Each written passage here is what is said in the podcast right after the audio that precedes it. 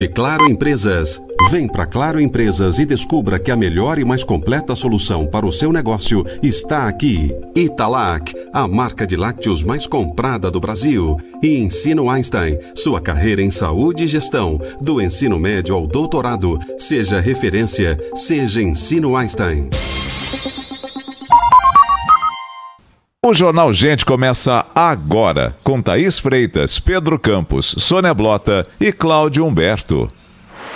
Essa é a Rádio Bandeirantes. Fechada com você. Fechada com a verdade. Jornal Bandeirantes.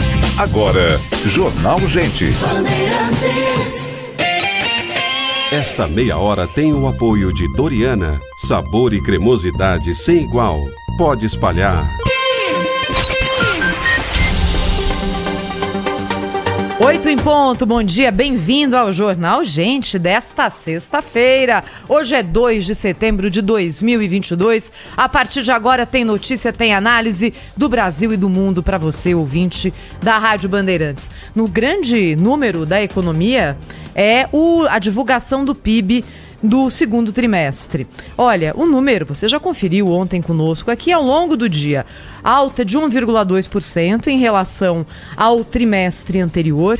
É o sétimo maior crescimento nesse período do mundo e Neste momento, a economia brasileira já está num patamar acima daquele momento pré-pandemia. 3% acima do mesmo momento, do mesmo período, do mesmo trimestre pré-pandemia em 2019. Isso aqui é dado, isso é número, não é? Então aí a gente tem que fazer a análise, indicar para o ouvinte da Rádio Bandeirantes quais são as mudanças de perspectiva e provavelmente também algum tipo de repercussão que deve haver na campanha eleitoral. Com esses números que foram divulgados ontem e que ficaram acima da expectativa do mercado, vários bancos já atualizaram a sua expectativa de crescimento do PIB brasileiro para 2022. Vários, inclusive, colocam o PIB no fechamento do ano mais perto dos 3% do que dos 2%. 2% era a expectativa lá em janeiro. Hoje, por exemplo, o Goldman Sachs acha que a economia brasileira vai crescer 2,9%. Credit Suisse 2,9. Bradesco, 2,7. O Itaú manteve a perspectiva de 2,2, mas com viés de alta. Ou seja, há uma noção no mercado financeiro de que a economia brasileira vai crescer em 2022 mais do que era previsto no começo do ano. Abrindo número do, os números do PIB, é muito interessante a gente ver que os três grandes setores da economia, serviços, indústria e agronegócio, cresceram nesse segundo trimestre. Mas o grande destaque ficou para o setor de serviços. E isso envolve consumo doméstico, isso envolve retomada das atividades pós-pandemia e também envolve a recuperação do mercado de trabalho que tem acontecendo gradualmente, mês após mês. Por quê?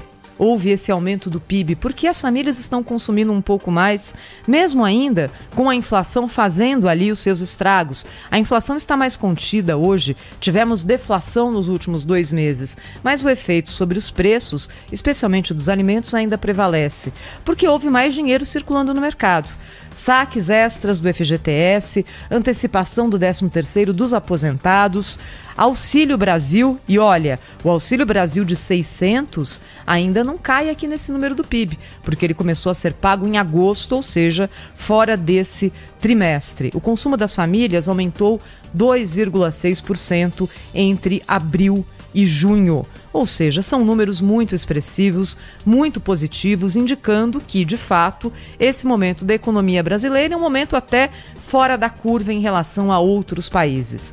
Aí a gente tem que olhar um pouquinho para frente e imaginar o que vem por aí. Segundo semestre, existem favores contra e favores a favor da economia brasileira. Contra, juros altos lá em cima que seguram a economia e a inflação, mesmo mais baixa, mas que ainda tem os seus reflexos. A favor, queda dos combustíveis, fundamental, e o Auxílio Brasil mais alto. Para o ano que vem, aí é a dúvida que paira sobre o mundo inteiro, não só sobre o Brasil, com a possibilidade de desaceleração tanto nos Estados Unidos quanto na Europa. E o risco fiscal? Esse aqui é nosso, já que até agora não houve uma solução mágica para indicar de onde vai sair o dinheiro para se pagar o auxílio reais de 600, o auxílio Brasil de 600 reais no ano que vem. Situação de momento é uma situação positiva, a situação do que vem daqui para frente é algo que ainda vai ser construído. Agora, é claro que é melhor a gente ter uma situação mais confortável do que um momento tão difícil como aqueles pelos quais a gente passou nos últimos dois anos, no auge da crise da Covid-19. 8 horas 5 minutos. Esse aqui é o Jornal Gente, da Rádio Bandeirantes. Você está conosco em todo o Brasil, pelas emissoras da Rede Bandeirantes de Rádio e de Brasília, capital federal. Quem fala agora é o Cláudio Humberto. Muito bom dia, Cláudio. Olá, Thaís Freitas, muito bom dia. Bom dia, Sônia Blota. Bom, bom dia, dia, Pedro. Cláudio. Bom dia, bom dia, Pedro Campos. Bom dia, Brasil. Olha, o que eu trago aqui hoje é uma, uma reflexão, né? uma breve reflexão, brevíssima, sobre pesquisas eleitorais. Por que, que a gente dá tanta importância a pesquisas eleitorais, não é? Mas o fato é que a gente dá mesmo. E eu digo a gente, eu me refiro à, à imprensa, eu me refiro aos profissionais que atuam nisso. Fico pensando assim, o que seria, o que seria dos cientistas políticos se não fossem pesquisas, né? O que seria do, do jornalismo político se não fossem as pesquisas? O problema é que as pesquisas nunca são absolutamente credíveis, né? nunca são é, absolutamente é, acreditadas pelo grande público, inclusive por nós todos que consumimos profissionalmente o resultado de pesquisas. A cada eleição a gente verifica como erram os institutos de pesquisa, né? E a desculpa deles chega a ser são desculpas engraçadas, né? Uns dizem que ah, aquela coisa do isto é um retrato do momento, quer dizer, o momento mudou de um dia para o outro, né? Virou de, em 24 horas e, e, as pesquisas não detectam, a gente, a cada eleição, vê os, os pesquiseiros errando boca de urna, né, como a gente viu em 2018, boca de urna dando vitória de Dilma para o Senado lá no, em Minas Gerais, de Anastasia para governador também lá. Aí deu o quê? Deu Rodrigo Pacheco, senador, deu é, Romeu Zema, governador. No Rio de Janeiro davam como certa a vitória de Eduardo Paes e quem venceu foi o Wilson Itzel, que a gente acompanhou isso. Em São Paulo se dizia que era que o, o Suplicy estava eleito como senador e não, né? Enfim, eles erram, erram, muito, mas apesar disso, chega a eleição seguinte, estamos lá dando a maior relevância, a maior importância aos institutos de pesquisa. E a, a questão é que nós que lidamos com isso temos até alguma capacidade, ou, ou devemos ter, temos é, a obrigação né, de, de termos essa capacidade de analisar melhor o, os números para verificar se há mesmo, se faz, fazem sentido, etc. Mas em geral não fazemos, não há tempo para isso, simplesmente há tempo de divulgar os números. Né? Se a eleição fosse hoje, fulano de tal seria eleito ou reeleito com não sei quantos por cento dos votos, e a gente vai dando aquela, esse, esses números sem refletir é, sobre eles, sem ler os números miúdos, né, os detalhes, ali onde, onde pode estar a manipulação ou o erro. Né?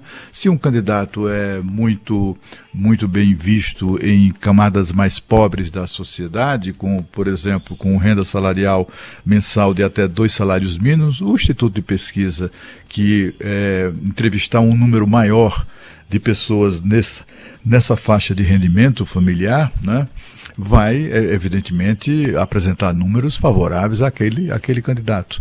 E o contrário também, enfim, tem, há também é, é, amostragens que são é, que não, não guardam relação com os indicadores sociais que o IBGE divulga, etc. e tal. Bom, o fato é que as pesquisas continuam apresentando números que até Deus duvida. Né? A gente olha, por exemplo, eh, o Instituto, institutos, tem, há três institutos que se destacam eh, apresentando números muito semelhantes. Né? Quest, eh, o, agora o IPEC, ex-IBOP, que errou tanto que teve que mudar de nome, dados os erros que ninguém mais, é, enfim, que destruiu a reputação do, daquele instituto, e o Datafolha. Esses, o IPEC é ligado à Globo, o Datafolha é o jornal Folha de São Paulo, a gente conhece a posição é, desses dois veículos, e também o Quest, né, que também tem origens ali é, nessa, nessa, nessa direção.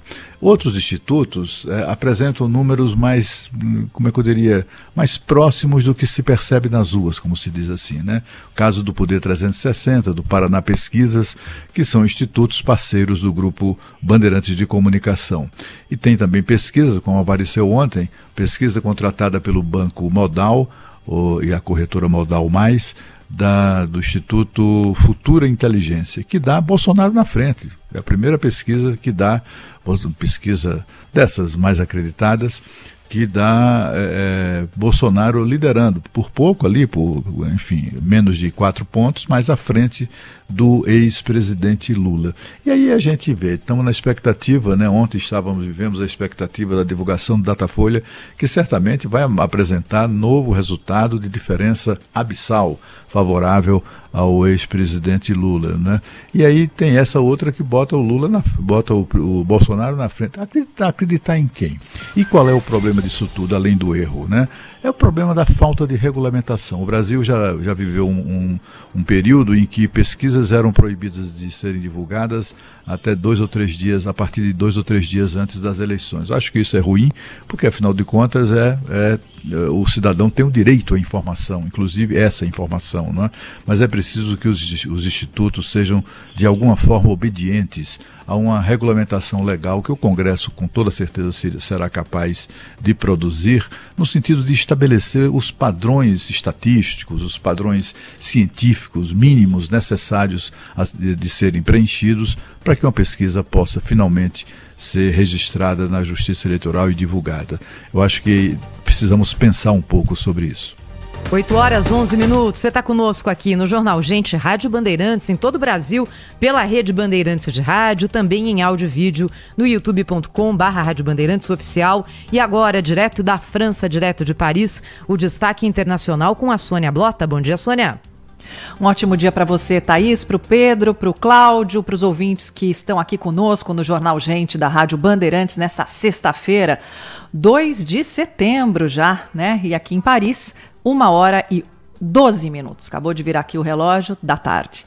E o meu destaque hoje é a tentativa de assassinato da vice-presidente argentina Cristina Kirchner, que acenava para apoiadores na porta de sua casa quando o brasileiro Fernando Andrés Sabag Montiel, de 35 anos, tentou disparar uma arma calibre 38 contra a cabeça de Kirchner. Só que a arma carregada com cinco balas, segundo a Polícia Federal Argentina, falhou. O brasileiro foi preso, ele que esperava vice-presidente circulando no meio da militância que a apoia. Kirchner, que responde na justiça por corrupção quando ela era presidente da República Argentina, tem como equipe de segurança 100 policiais federais. O Ministério Público pede 12 anos de prisão para ela e por isso a militância estava lá dando um apoio acampada uma semana na frente de sua casa. E quem é Fernando Andrés Sabag Montiel?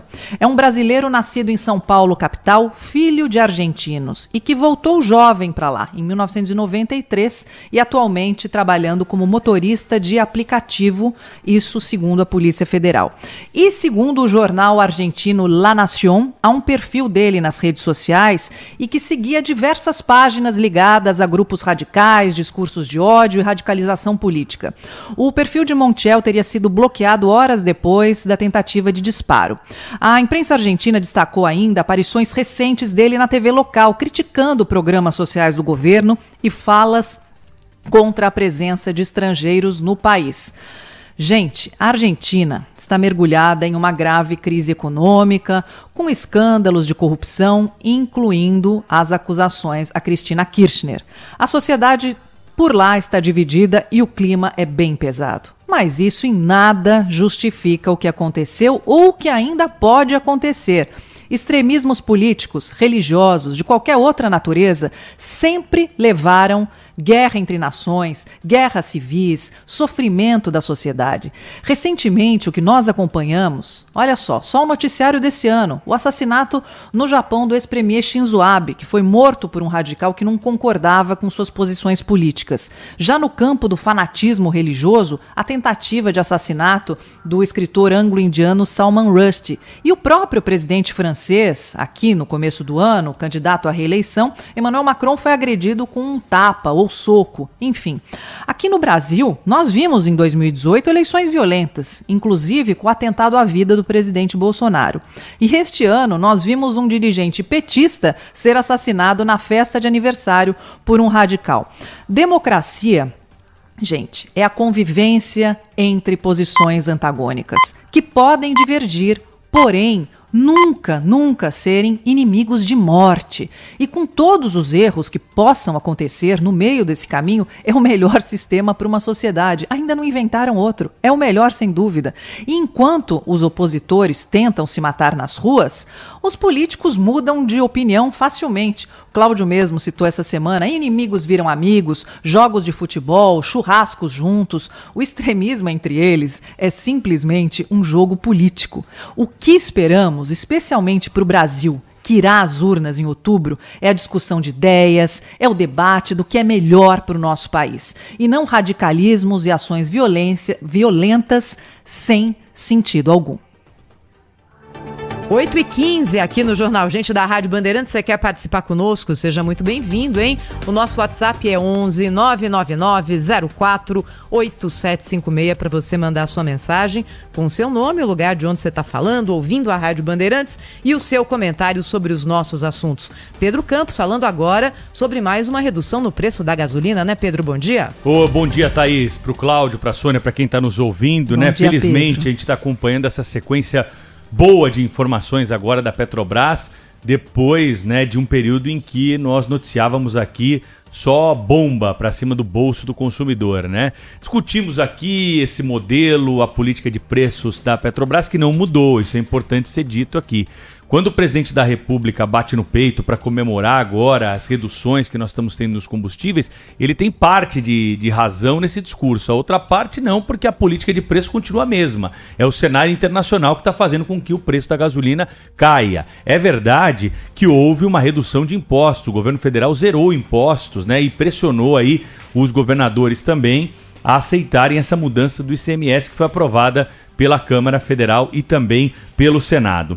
O fato é que o combustível sofreu uma redução, com tudo isso que eu estou contando para vocês, de quase 20% nos últimos três meses. Então você tem que fazer a conta aí, ouvinte da Rádio Bandeirantes. E o objetivo do meu comentário aqui, claro que não é trazer a notícia que saiu ontem, um pouco depois do término do jornal Gente da Rádio Bandeirantes, mas é alertar você, consumidor, que abastece o carro, que está muito ligado nos preços, porque o orçamento está pressionado mesmo pela inflação a gente sabe quanto a gente está gastando de combustível, quanto a gente gastava num passado não tão distante. Então você precisa cobrar do dono do, do posto onde você abastece essa redução. Nos últimos três meses, faça a conta aí, vê se caiu 20%. Se não caiu, precisa cobrar, precisa achar um posto onde caiu o preço do combustível, porque este sim é um é, profissional que está lidando né, com a lei de mercado e não está absorvendo esse lucro, porque é muito capaz que tenha dono de posto aproveitador aí que está absorvendo, ganhando em cima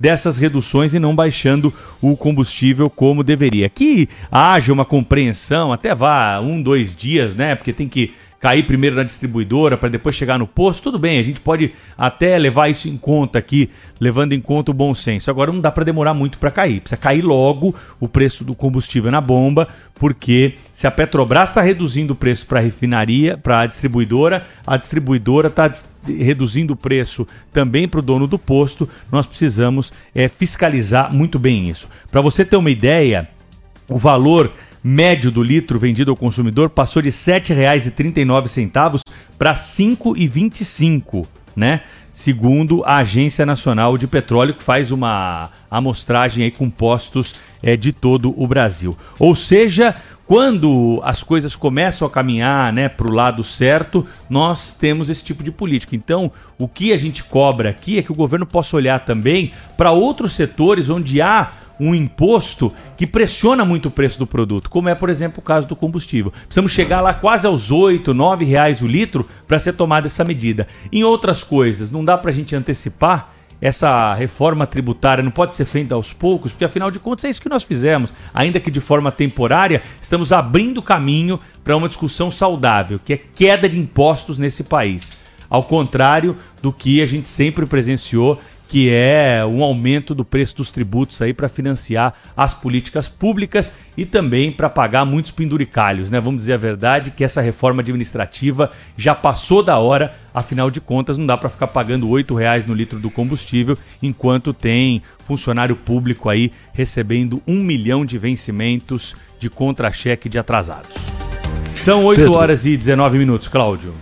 Então, só, eu só queria acrescentar uma, uma informação legal, que é o seguinte, é, além da questão tributária, o, né, a suspensão dos, do, dos impostos federais, ou a eliminação ou a, ou a, ou redução do ICMS sobre o combustível, tem um fato novo que é, está contribuindo, que contribui para essa redução do preço dos combustíveis. É a atitude, é uma nova atitude da atual diretoria da Petrobras que é pela primeira vez em todo esse tempo que a Petrobras reduz preço na medida em que ele reduz o mercado internacional. Caiu a cotação do barril no, no mercado internacional, a Petrobras aqui reduz o preço, claro. Sempre reclamamos isso, né? Somente agora isso tá, tem sido feito e aí estamos vendo aí os benefícios que isso representa para a população brasileira. 8 horas 20 minutos. Você está conosco aqui no Jornal Gente da Rádio Bandeirantes. Rede Bandeirantes de Rádio. Esta meia hora tem o apoio de Doriana. Sabor e cremosidade sem igual. Pode espalhar. Trânsito.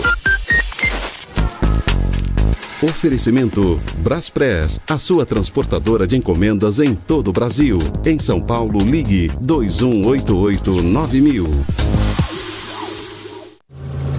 Bom dia, ouvinte do Jornal Gente da Rádio Bandeirantes. Nós estamos sobrevoando a capital de olho no trânsito e observando que a marginal do Tietê, no sentido Castelo Branco, vai mal pela pista expressa entre a rodovia Anhanguera e a chegada ao Cebolão no trecho final. Pela pista lateral, tem lentidão na altura da Anhanguera e para Ayrton Senna, lentidão da Anhanguera Bandeirantes pela pista expressa. Semana do Brasil é na Fest Shop. Aproveite já as ofertas antecipadas e garanta os produtos das melhores marcas com até 40% de desconto. Baixe agora o app da Fest. Doriana está com uma nova receita: sabor e cremosidade sem igual. E quem prova ama, ama Doriana, ama Doriana, ama Doriana.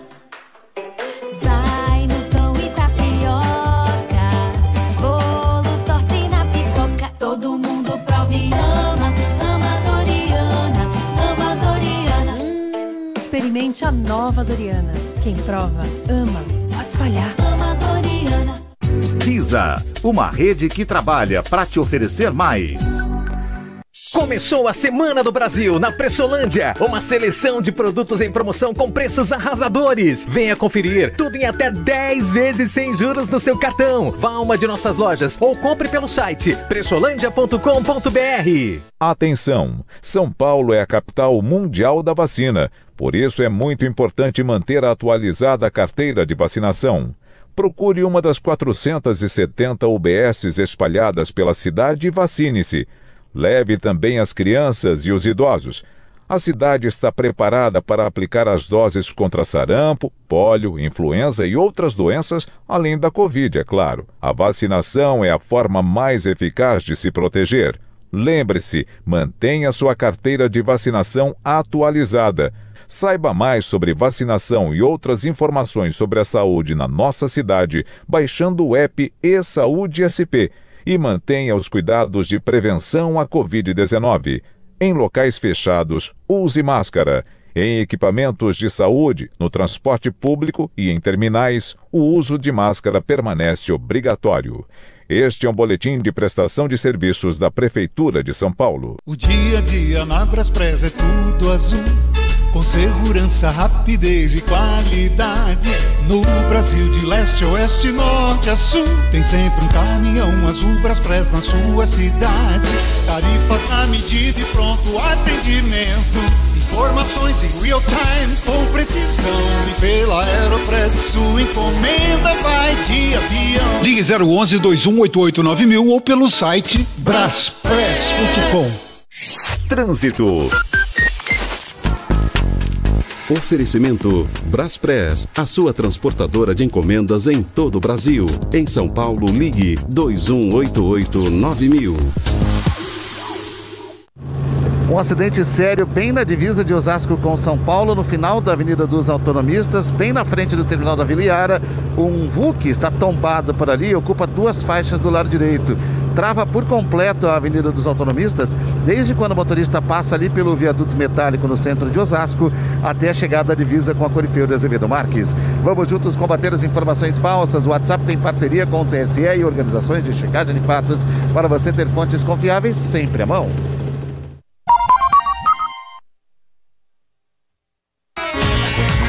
Copa do Mundo da FIFA Qatar 2022. Tem figurinha carimbada.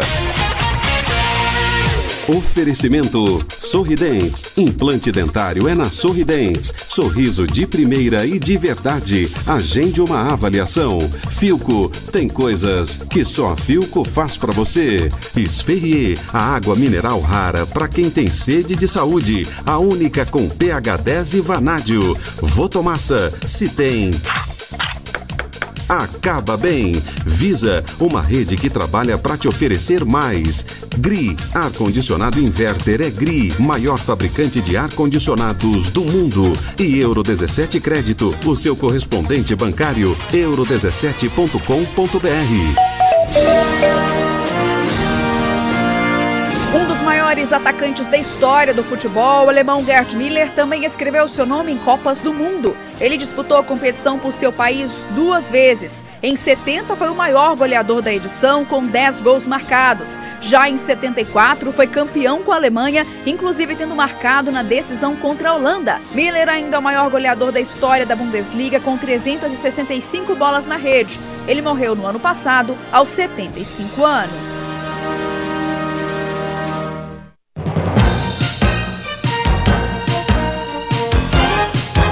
Na Rádio Bandeirantes, eleições 2022.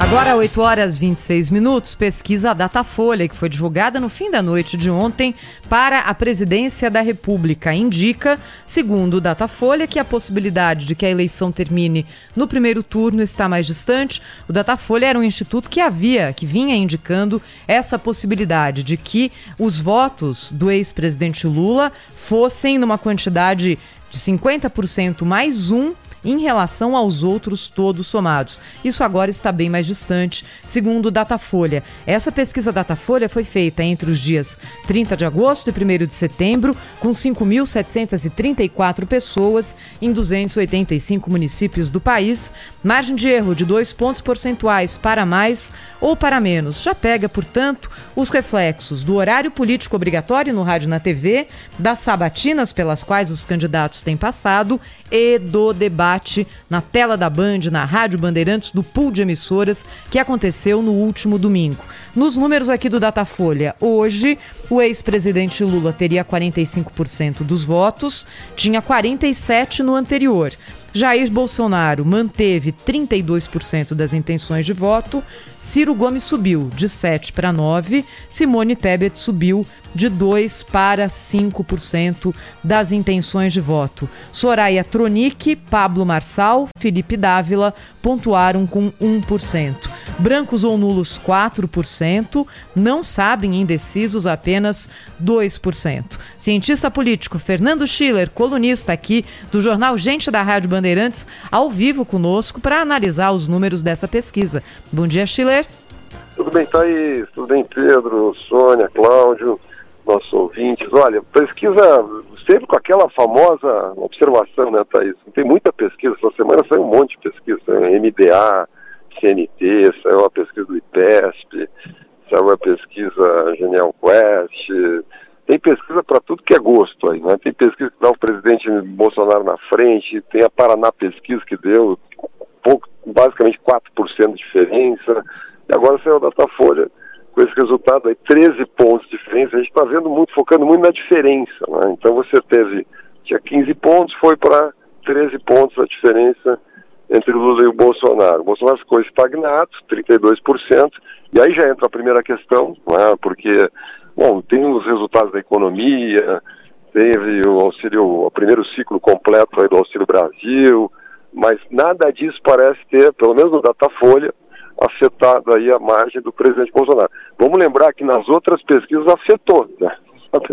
Pegar a pesquisa IPESP, por exemplo, a pesquisa IPESP mostrou uma diferença, um crescimento de quatro pontos na espontânea do presidente Bolsonaro e a diferença de seis pontos, seis pontos. A gente conversava com o nosso querido Antônio Lavareda aí no, no, no fim de semana, ele dizia assim, olha, observem a espontânea, a espontânea ela pega o voto o voto, mais intuitivo, o voto direto, o voto mais seguro né, do, do eleitor. Então, primeira observação na espontânea.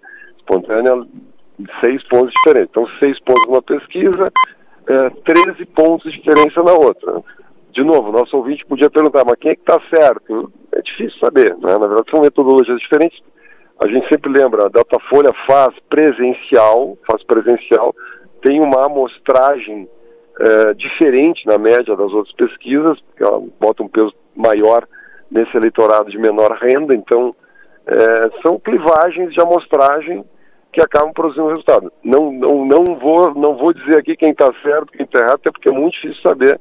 De qualquer maneira, acho que ela traz algumas, alguns insights. Assim. O primeiro é esse, quer dizer, a, o bloco chamado a terceira via, esse nome vale para tudo, né? Mas todo mundo que não é o Bolsonaro e o Lula, é, subiu para 16%. Né? Então, isso está empurrando a eleição já para uma margem mais segura de segundo turno. Né? Então, uma, grande chance a gente ter o nosso debate aí no início de outubro, de ter o segundo turno. Nada, se pegar margem de erro, Lula pode ter, eventualmente, pela pesquisa da Datafolha, 50%, né? mas ali na margem de cima, né? 50%, seria 50% mais um, poderia liquidar a eleição. É muito difícil que isso aconteça, porque você teve horário eleitoral, obviamente você tem uma, um candidatos que eram pouco conhecidos, vão ganhando visibilidade, a Simone Tebet dobrou a, o nível de conhecimento dela. Né? E aí foi bem no debate, foi uma avaliação mais ou menos unânime, o tema mulher foi central ali no debate, quer dizer, então isso, isso acaba também candidatos que são pouco atacados, então tem uma, uma chance maior. Ciro Gomes desempenha muito bem, isso é histórico, né? a performance do Ciro Gomes, então também cresceu, foi a 9%. Enfim, são fatores que vão levando a esse resultado aí. Né? Ah, o, o, que me impressionou na pesquisa são dois, dois pontos. Primeiro, quando você faz a projeção de segundo turno, é impressionante, vai a 15 pontos a diferença. Então, é, Bolsonaro tem muita dificuldade em simulação de segundo turno. Por quê? Porque a rejeição é alta. A rejeição continua acima de 50%, 52%. Isso é, é complicado para o governo. E, a, e, a, e o, o, famoso ruim e péssimo, porque a pesquisa pergunta ali, você acha o governo é, ruim e péssimo? O que você, você é ótimo, bom? E, e, a pesquisa mostra o seguinte, que postulou apenas um ponto para baixo o ruim e péssimo. Então o Bolsonaro tem 42% de ruim e péssimo. Só para dar um dado para para nossos ouvintes aqui, nenhum presidente se reelegeu com mais de 30% de ruim e péssimo, tá? Isso não é uma regra de matemática, tá? É só, uma, só um dado, uma referência para a gente ter. Fernando Henrique, Lula e Dilma foram três presidentes que se reelegeram. Né? O Lula foi o que mais teve rejeição na reeleição, é, que foi 29%. Então, digamos, aí tem um dado preocupante, que é um dado de, de que é o problema do governo. Baixar, como é que baixa a rejeição? Baixar a rejeição é difícil, porque está muito cristalizado o voto, tem muita. Tem, enfim, isso, isso é complicado. O presidente às vezes não ajuda também, né? Quando, quando a gente viu aquele debate na Band, nosso debate, e aquela frase famosa da jornalista, o tom um pouco agressivo, etc., não conversa com o eleitor mediano, né?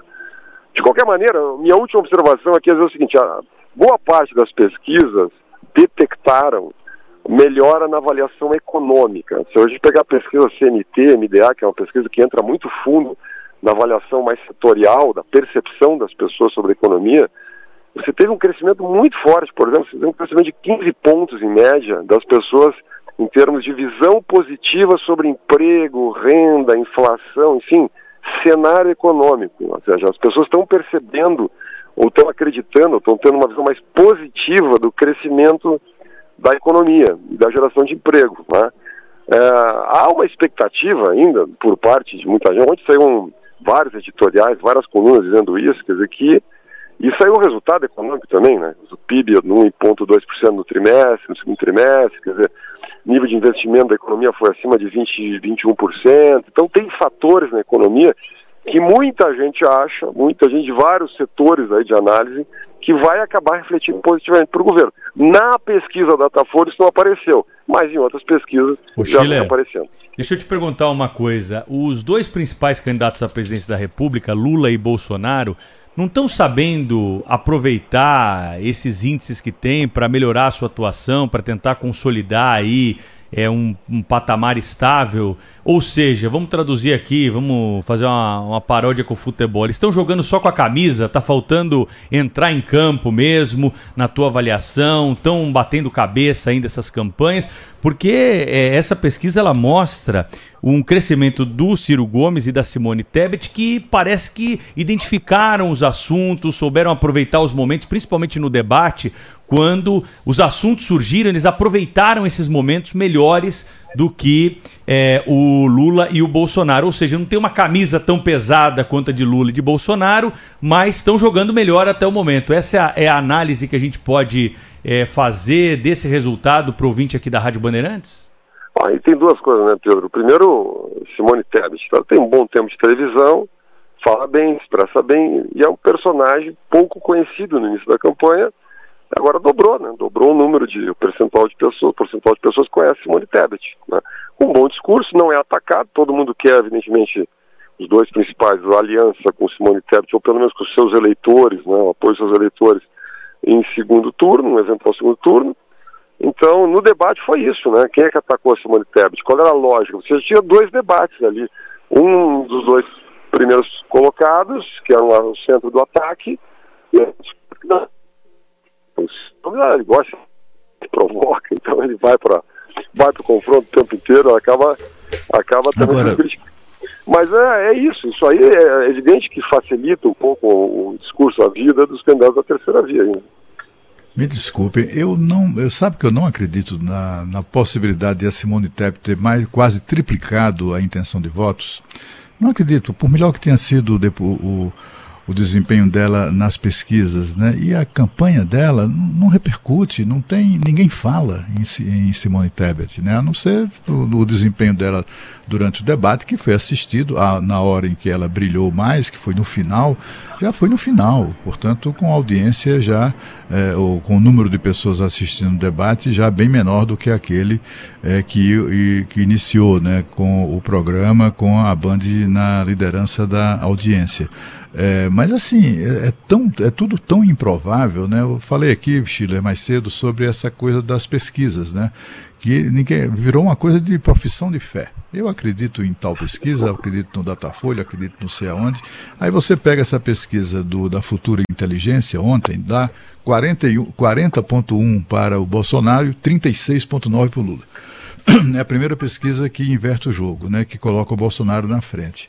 Aí você, isso aí, aí assim, no mesmo dia o Datafolha divulga uma pesquisa dando o quê? 48 de diferença, sei lá, 15, 30, 12, como como esse, os demais outros institutos também também têm sido feitos. Aí você vai no detalhe.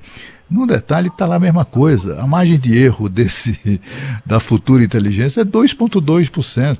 O nível de confiança da pesquisa é de 95%, exatamente como o Datafolha. Então, assim, quem é que acerta? Quem é que tá A gente vai se fiar em quem, né? Essa pesquisa, por exemplo, dá lá o, o Ciro Gomes com o, a, aquela, aquela posição de terceiro lugar e com um número que é razoável, 6.2. Tebet continua com 1.1. Né? Pesquisa do Paraná Pesquisa também, que é feita presencialmente e que apontou 3,1 na, na, de diferença na, na estimulada, né? 4,2 na, na estimulada, não, 3,1 na, na espontânea, 4,2 na estimulada. E aí a gente olha assim, aí tem lá o, o Exibop, né? que o IPEC, que foi que era que se chamava IBOP, que também dá uma diferença de 12, 13 pontos favoráveis ao Lula. E a gente fica assim, vem cá, afinal de contas, quem é que está acertando? Tem alguém aí errando muito ou tem alguém manipulando muito? Eu, de, de, fato, é preciso a gente refletir mais sobre isso. Olha, Cláudio, eu diria que tem alguém errando muito, né? Manipulando não é difícil dizer, né? Mas vamos lá, obviamente tem alguém errando muito, porque se você tem a Futura dando Bolsonaro na frente, o Paraná dando menos de 4% de diferença, e Datafolha dando 13% para o Lula, a Datafolha costuma ser um instituto um pouco fora da curva. Ele geralmente está bem acima da, da curva em termos de preferência pró-Lula. É? Então, e, na média das pesquisas, pegar o ITESP, pegar a pesquisa SSD, que são pesquisas que a gente também acompanha, elas mostram uma, uma posição intermediária ali. A, né, o agregador de pesquisas dá uma coisa na faixa de 8, 9 pontos, enfim. Como disse, a, a gente tem que sempre analisar. Eu tenho muita dificuldade, quer dizer, eu gostaria muito de ler a pesquisa da Datafolha inteira, para saber estado por estado, região por região. Na última pesquisa da Datafolha, me chamou muita atenção um dado. Daí você pega assim, alguns detalhes. Né? O Lula aparecia cinco pontos na frente do Bolsonaro no Rio Grande do Sul. Ora, é, esse é um dado muito difícil de você acreditar. Quer dizer, não é para onde acreditar, é uma, uma contradição direta com praticamente todas as outras pesquisas. Todas as pesquisas. O Schiller, como é que funcionam então essas metodologias? Porque antigamente era meio ponto, isso bem antigamente, meio ponto percentual para mais ou para menos. Hoje, três pontos percentuais para mais ou para menos. Daqui a pouco nós vamos estar em cinco pontos percentuais para mais ou para menos, porque eu estou vendo que a diferença entre os institutos é absolutamente brutal, não? É. É verdade, mas vamos lá, diferentes metodologias se dizia, né, quer dizer, eu escutei muito, a gente participa de muitas discussões sobre isso, que as pesquisas presenciais tendem, tendem a dar uma vantagem maior em geral para candidatos, digamos, mais mainstream, né? candidatos em geral mais à direita, que tem menos, digamos, menos suporte eh, nos meios de opinião, eles tenderiam a deixar as pessoas mais constrangidas na, na pesquisa presencial, então você teria aí um gap, né, chamado voto escondido, né, de 5%, etc. O próprio Antônio Lavareda, que é um grande especialista em pesquisa, nosso colega aqui, ele observou isso essa semana, mas é conhecido, isso é um fenômeno, um fenômeno nos Estados Unidos, chama de hidden vote, né, geralmente uh, favorecia ou prejudicaria, não importa aqui, mas esconderia muitos votos do Trump lá. Né, isso aconteceu em 2020, 2016. Aqui aconteceu em 18 com o Bolsonaro também. Então tem que dar um desconto. No, no, no, lá, na cozinha ali das, dos analistas de pesquisa, o pessoal diz assim, ah, pega o Datafolha e tira uns seis pontos aí do Lula, vai dar mais ou menos. Não sei, tudo isso aí é um pouco arbitrário, porque. Né, mas é isso, se você tirar os cinco, seis pontos aí, que seria esse voto escondido, você teria, você iria para o agregado, para o de pesquisa, para a média, que é oito, nove. Então, são referências. Eu acho que o que dá para dizer? Provavelmente a gente vai ter segundo turno, o bloco aí da terceira ganhou exposição, porque a televisão faz isso, então tende a crescer um pouco. Concordo com o Cláudio, também não tanto, mas tende a crescer um pouco. Não é? O governo está com dificuldade na rejeição, está com dificuldade na avaliação do governo, em que pese, eu vou repetir, eu acho que a gente tem que olhar isso. Os dados da economia estão melhorando. Ontem o Bank of America fez projeção de 3,25% de crescimento da economia para esse ano. Vocês imaginam, vamos crescer acima de 3%. Os indicadores estão caminhando nessa direção. Nós estamos no recorde de população ocupada, de mão de obra ocupada no Brasil, uhum. histórico. Uhum. Então, assim, isso vai acabar refletindo, é o que a gente vai acompanhar.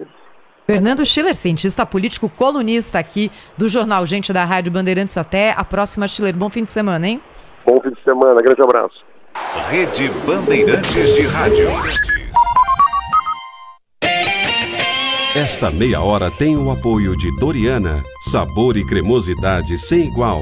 Pode espalhar. Trânsito. Oferecimento Braspress, a sua transportadora de encomendas em todo o Brasil. Em São Paulo, ligue 2188-9000.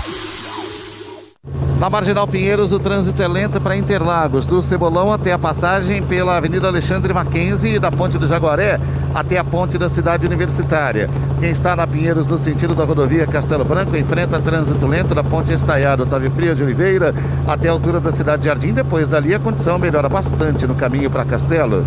Que tal um seguro alto que você dá play só no que quiser e pula o que não precisa? Com a Use é assim. O controle é seu. Use, seguro 100% digital. Ciao.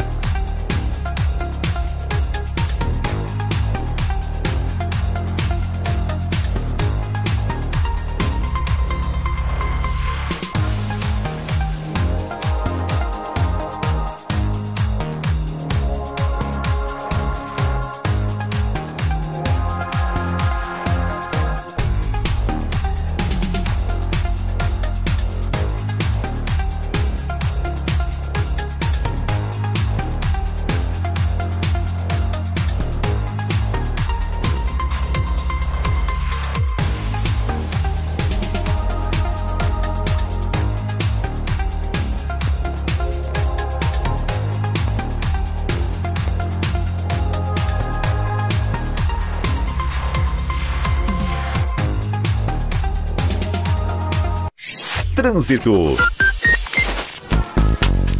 Oferecimento Braspress, a sua transportadora de encomendas em todo o Brasil. Em São Paulo, ligue 2188-9000. Acidente agora na Radial Leste. Carro e moto colidiram aqui um pouco antes da passagem pela estação Tatuapé do metrô, ocupação da faixa da direita e da faixa exclusiva de ônibus. Por causa disso, o trânsito já travou desde a região do metrô Penha até a passagem pelo acidente. Depois daqui a condição melhora, aí tem lentidão no viaduto Pires do Rio e do Alcântara Machado ao Parque Dom Pedro. Já resolveu o licenciamento do carro? Simplifica com o Gringo. Em poucos cliques você parcela em até 12 vezes e garante seu CRLV. Baixou, clicou e pronto.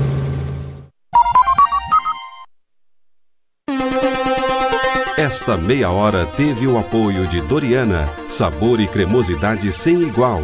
Pode espalhar. Rádio Bandeirantes.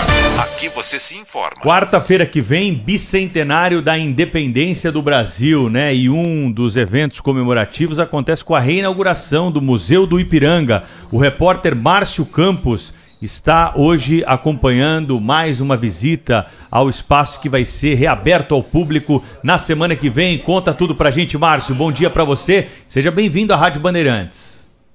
Alegria estar aqui com você, Pedro, com o Cláudio, com a Thaís e com a Sônia também. Um abraço para todo mundo e para quem acompanha a Rádio Bandeirantes. Pois é, Pedro, está faltando pouco, né? Essa reforma que começou em 2019, desde o início, tem a parceria e o apoio do Instituto Band, né, para a comemoração dos 200 anos da independência do Brasil, com a reinauguração, vamos dizer assim, do novo Museu do Ipiranga, né, que é o Museu, Paulista, que fica aqui na região do bairro tradicionalíssimo do Ipiranga, na região sul de São Paulo. Daqui a pouquinho, então, o secretário é, de Cultura do Estado de São Paulo né, fará uma visita ao museu, juntamente com o presidente do grupo Bandeirantes, João Carlos Saad. Essa visita, durante essa visita, a gente vai saber detalhes, Pedro, importantíssimos sobre a celebração do bicentenário do museu. Né? Ah, vai ter uma coletiva que vai estar marcada para as 10 horas da manhã. Durante essa coletiva serão tratados né, e divulgados eh, detalhes da programação que envolve shows, envolve uma série de eventos programados não só para o dia 7 de setembro, mas para adiante do dia 7 de setembro. Né? É bom lembrar que essa reforma aqui do museu, Pedro, ela além de ser uma reforma, uma restauração, né, e, e além de restaurar obras também trazer novas obras para cá, espaços novos foram criados, né? Então há um, uma interligação muito importante das obras, do espaço com as pessoas que vão visitar. Então é muito mais interativo do que existia antes. Enfim, a expectativa é muito grande. Tem gente que acha que por, pelo fato de a gente ser da imprensa, a gente tem acesso antes às coisas, né? Tá tudo sendo guardado aqui com muito carinho para mostrar para todo mundo na semana que vem, viu, Pedro?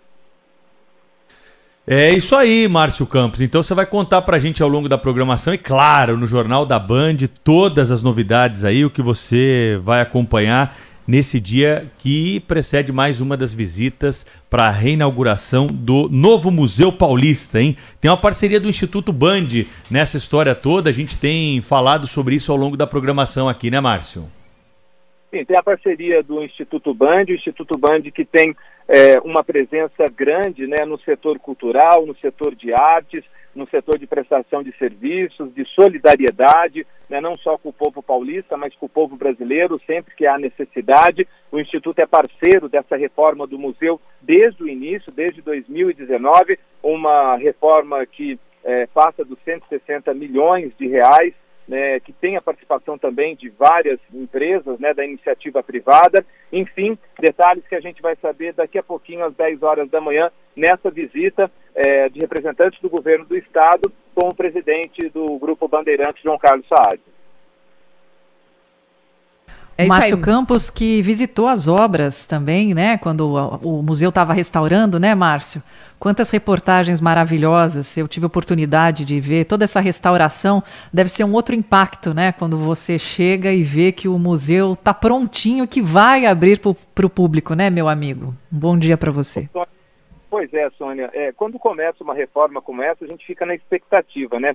É, eu tive aqui bem no início mesmo, na primeira, segunda semana é, do início dessas, dessas reformas né, do, do, Museu do Ipiranga, e quando cada fase que acontecia, porque é, foram feitos em fases, né? então você imagina a preciosidade que tem dentro desse museu, as obras que foram retiradas daqui, né, os acervos do Museu do Ipiranga, então foi tudo feito é, com muita delicadeza, com muito tato, com muito jeito, empresas especializadas empresas especializadas é, em retirar, em transportar. Né? Inclusive tem uma das obras, né, a famosa pintura do Grito da Independência, que nem pôde sair daqui, ela acabou sendo restaurada aqui mesmo, né? Então é um trabalho muito delicado, minucioso que foi feito é, da restauração, da reforma e tudo voltando para o lugar. Isso é que é mais legal de tudo, né? Para todo mundo ver.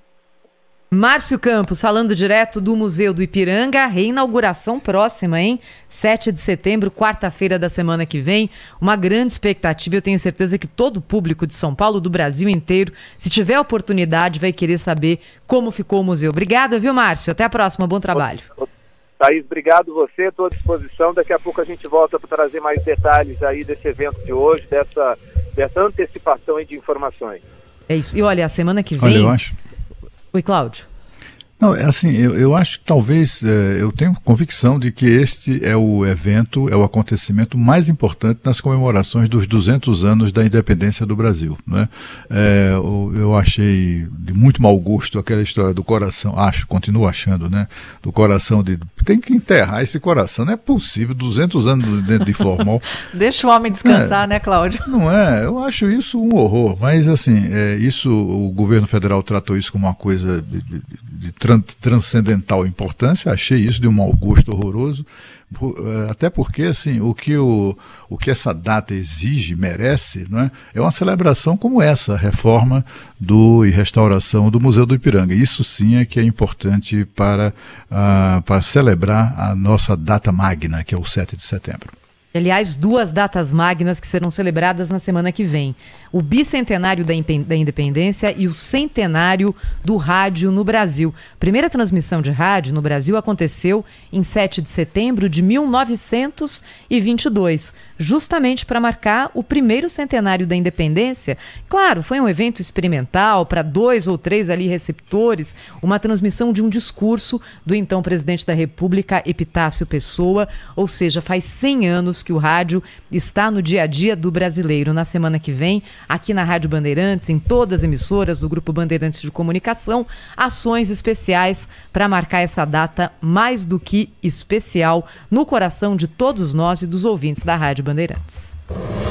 Rádio Bandeirantes. Fechada com você. Fechada com a verdade. Com a verdade.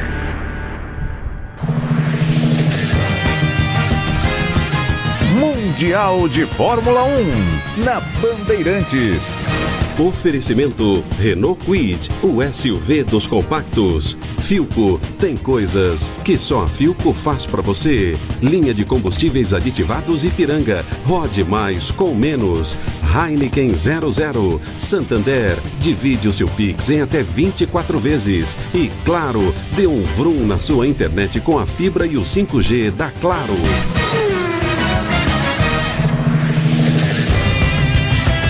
Informação da velocidade é aqui na Rádio Bandeirantes. Alô, Lucas Herrero. Alô, Pedro Campos. Final de semana de Fórmula 1, mais uma etapa do Mundial que é liderado por Max Verstappen com 93 pontos de vantagem para o segundo colocado Sérgio Pérez, ambos da Red Bull, mas no primeiro treino livre para o Grande Prêmio da Holanda, casa do atual campeão do mundo Max Verstappen, nada de Red Bull à frente, hein? Foi a Mercedes de George Russell e de Lewis Hamilton que ficou nas duas primeiras colocações. Aí você me pergunta, mas cadê o Verstappen? Teve um problema de transmissão no carro. Agora, problema de transmissão não teremos nesse final de semana na tela da Band e também na Rádio Bandeirantes. Nesse sábado, classificação às 11 horas da manhã e a corrida largada marcada para as 10 da manhã com transmissão simultânea na RB e também na tela da Band. Rede Bandeirantes de Rádio. Você ouve a Bandeirantes. Jornal Gente. Doriana está com uma nova receita. Sabor e cremosidade sem igual. E quem prova ama, ama Doriana, ama Doriana, ama Doriana. Vai no pão e tapioca, bolo, torta e na pipoca. Todo mundo prova e ama, ama Doriana, ama Doriana. Experimente a nova Doriana. Quem prova, ama. Pode espalhar. O dia a dia na Braspress é tudo azul. Com segurança, rapidez e qualidade. No Brasil, de leste a oeste, norte a sul. Tem sempre um caminhão azul Braspress na sua cidade. Tarifas na medida e pronto atendimento. Informações em real time com precisão. E pela Aeropress, sua encomenda vai de avião. Ligue 011 21889000 ou pelo site braspress.com. Tomar a vacina contra a Covid-19 é abraçar a vida. E a dose de reforço da vacina já está disponível para a população de São Paulo. Consulte o calendário de vacinação da sua cidade. Vá até o posto de saúde mais próximo e complete o seu esquema vacinal. Mas lembre-se, é preciso ter tomado a dose anterior há no mínimo quatro meses. Só com a vacina e as doses de reforço você continua protegido do coronavírus. Essa é a melhor forma de viver a vida. Governo do Estado de São Paulo. Na ESPM, a inovação não é apenas um diferencial, é uma exigência.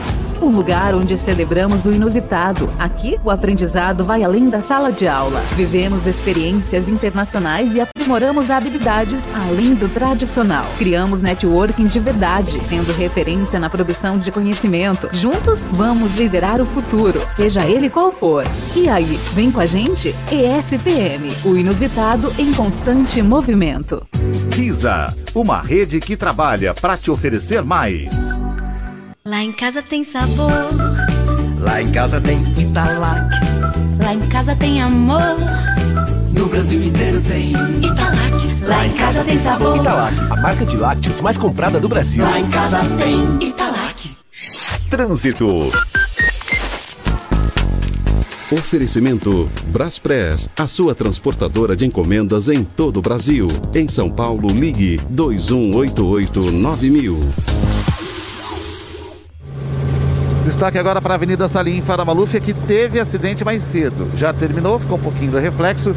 Quem vai no sentido da Marginal do Tietê encontra trânsito lento na passagem pelo Largo da Guarrasa e aqui no trecho entre a Radial Leste e a Celso Garcia. Para Vila Prudente, lentidão pesadona na ponte do Tatuapé, como sempre, e ali na passagem pelo Largo da Guarrasa. Clínica Meu Doutor Nova Med. Consultas médicas em diversas especialidades, exames e profissionais de excelência. Meu Doutor Nova Med. Cuidado integral em um só lugar. Bandeirantes, fechada com você. Fechada com a verdade. Agora, direto de Paris. Sônia Blota. 8 horas e 57 minutos, horário de Brasília, 1 e 57 horário de Paris. E eu vou pedir para o Pedro, para a Thaís, para o Cláudio, para o ouvinte imaginarem uma cena. Do ar, um drone lança informação para uma central. E embaixo está o alvo, uma piscina. Sim, gente, uma piscina, mas como assim? Aqui na França, ter uma piscina em casa e não declarar na Receita Federal é ilegal. Depois da pandemia, que obrigou as pessoas a ficarem em casa, muita gente apostou em ter uma piscina né, no país. E aqui na França, assim como você ter uma televisão em casa, você paga para isso, ter uma piscina significa também pagar impostos. Sim, a regra diz que a piscina aumenta o valor da propriedade. Então, gente, aqui é o seguinte: quando você quer ter uma piscina, você tem uma propriedade, você resolveu fazer uma piscina. Uma coisa é você pagar para construir a piscina, a outra é você pagar um imposto sobre ela. E de olho nisso, a Receita Federal Francesa apelou para o uso da inteligência artificial e já encontrou 20 mil piscinas ilegais no país.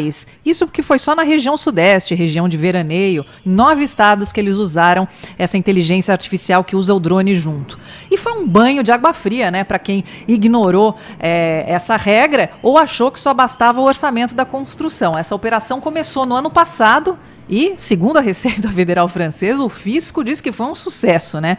Agora pode ser implementada em todo o país. Olha só, o software que o fisco usou foi desenvolvido pelo Google com auxílio de drones nessas nove regiões da França. E com a descoberta das piscinas clandestinas, né? Porque são, né, não pagam imposto, são piscinas clandestinas. O país passa a contar com a arrecadação extra de 10 milhões de euros, o equivalente a 50 milhões de reais em receita. E só para vocês terem uma ideia, uma piscina de 30 metros quadrados custa cerca de 200 euros por ano, que é o equivalente a mil reais anuais. E aí, vocês pagariam imposto por uma piscina, por uma televisão? Aqui na França, essa história do imposto da televisão o Emmanuel Macron está tentando congelar, mas ainda não passou aí em votação. Sabe que isso é coisa de burocrata com inveja de quem tem piscina, né? O cara não tem piscina em casa, isso, como é que a gente faz para se vingar desses privilegiados? Aí inventa esse tipo de coisa. Agora eu acho gravíssimo que esse negócio de inteligência artificial são drones é, que invadem a privacidade das pessoas, ficam lá Justamente, Cláudio, essa é a discussão. Invadem, é, porque aqui... você está num espaço aéreo, você olha a piscina do outro, você está invadindo o espaço do outro. É polêmico. Está é, invadindo sim. a privacidade, né? E o burocrata lá que taxa a piscina também fica lá brechando através dos drones, né?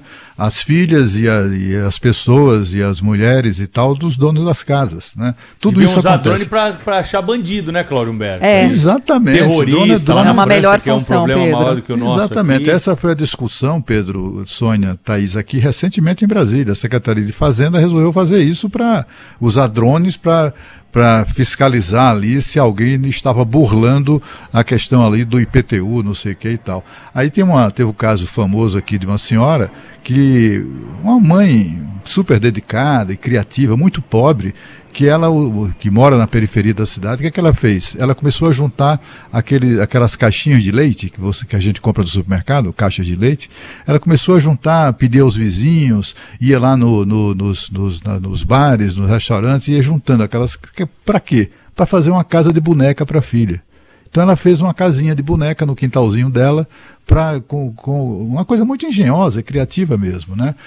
E o que é que aconteceu? O drone captou aquilo ali e taxou a mulher pela construção do, do, do de um, enfim, pelo aumento da área construída da casa dela. E era uma casinha de boneca.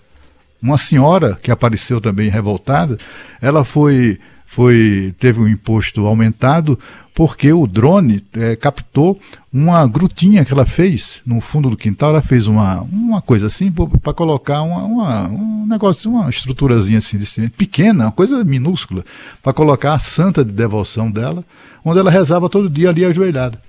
Aí o drone achou que aquilo ali era aumentou, aumentou com aquilo, ela aumentou a área construída e taxou a mulher também. É, enfim, essa coisa da piscina é mais ou menos na mesma, na mesma direção. A minha curiosidade, Sônia Blota, é a seguinte: como a Receita Federal Francesa sabe se o cidadão tem um ou dois ou três uhum. aparelhos de TV dentro de casa, Sônia? Ah, mas isso eles não vão saber nunca, que muita gente não declara. Mas normalmente quem aluga um apartamento é o proprietário que denuncia, porque como ele não quer rolo para ele, já chega o boleto na mão de quem alugou o apartamento. Então aqui é normalmente são os proprietários que avisam. Agora se a receita pega, a multa é pesada, minha amiga, é pesada, viu? É 20% em cima. Qual é a justificativa? É Essa taxa de faz parte da taxa de habitação. Contra... sanha assassina contra aparelho de televisão. Você não pode Olha, TV e...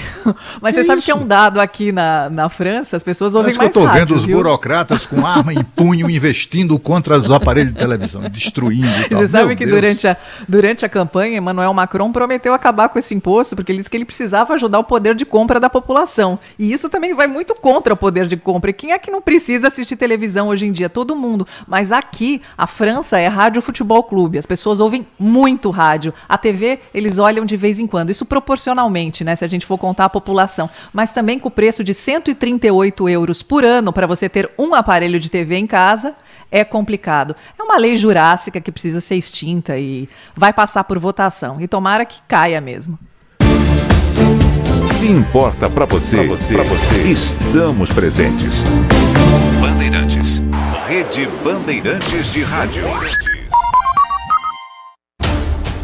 Informação e o debate na mesa. No Jornal Gente, da Bandeirantes.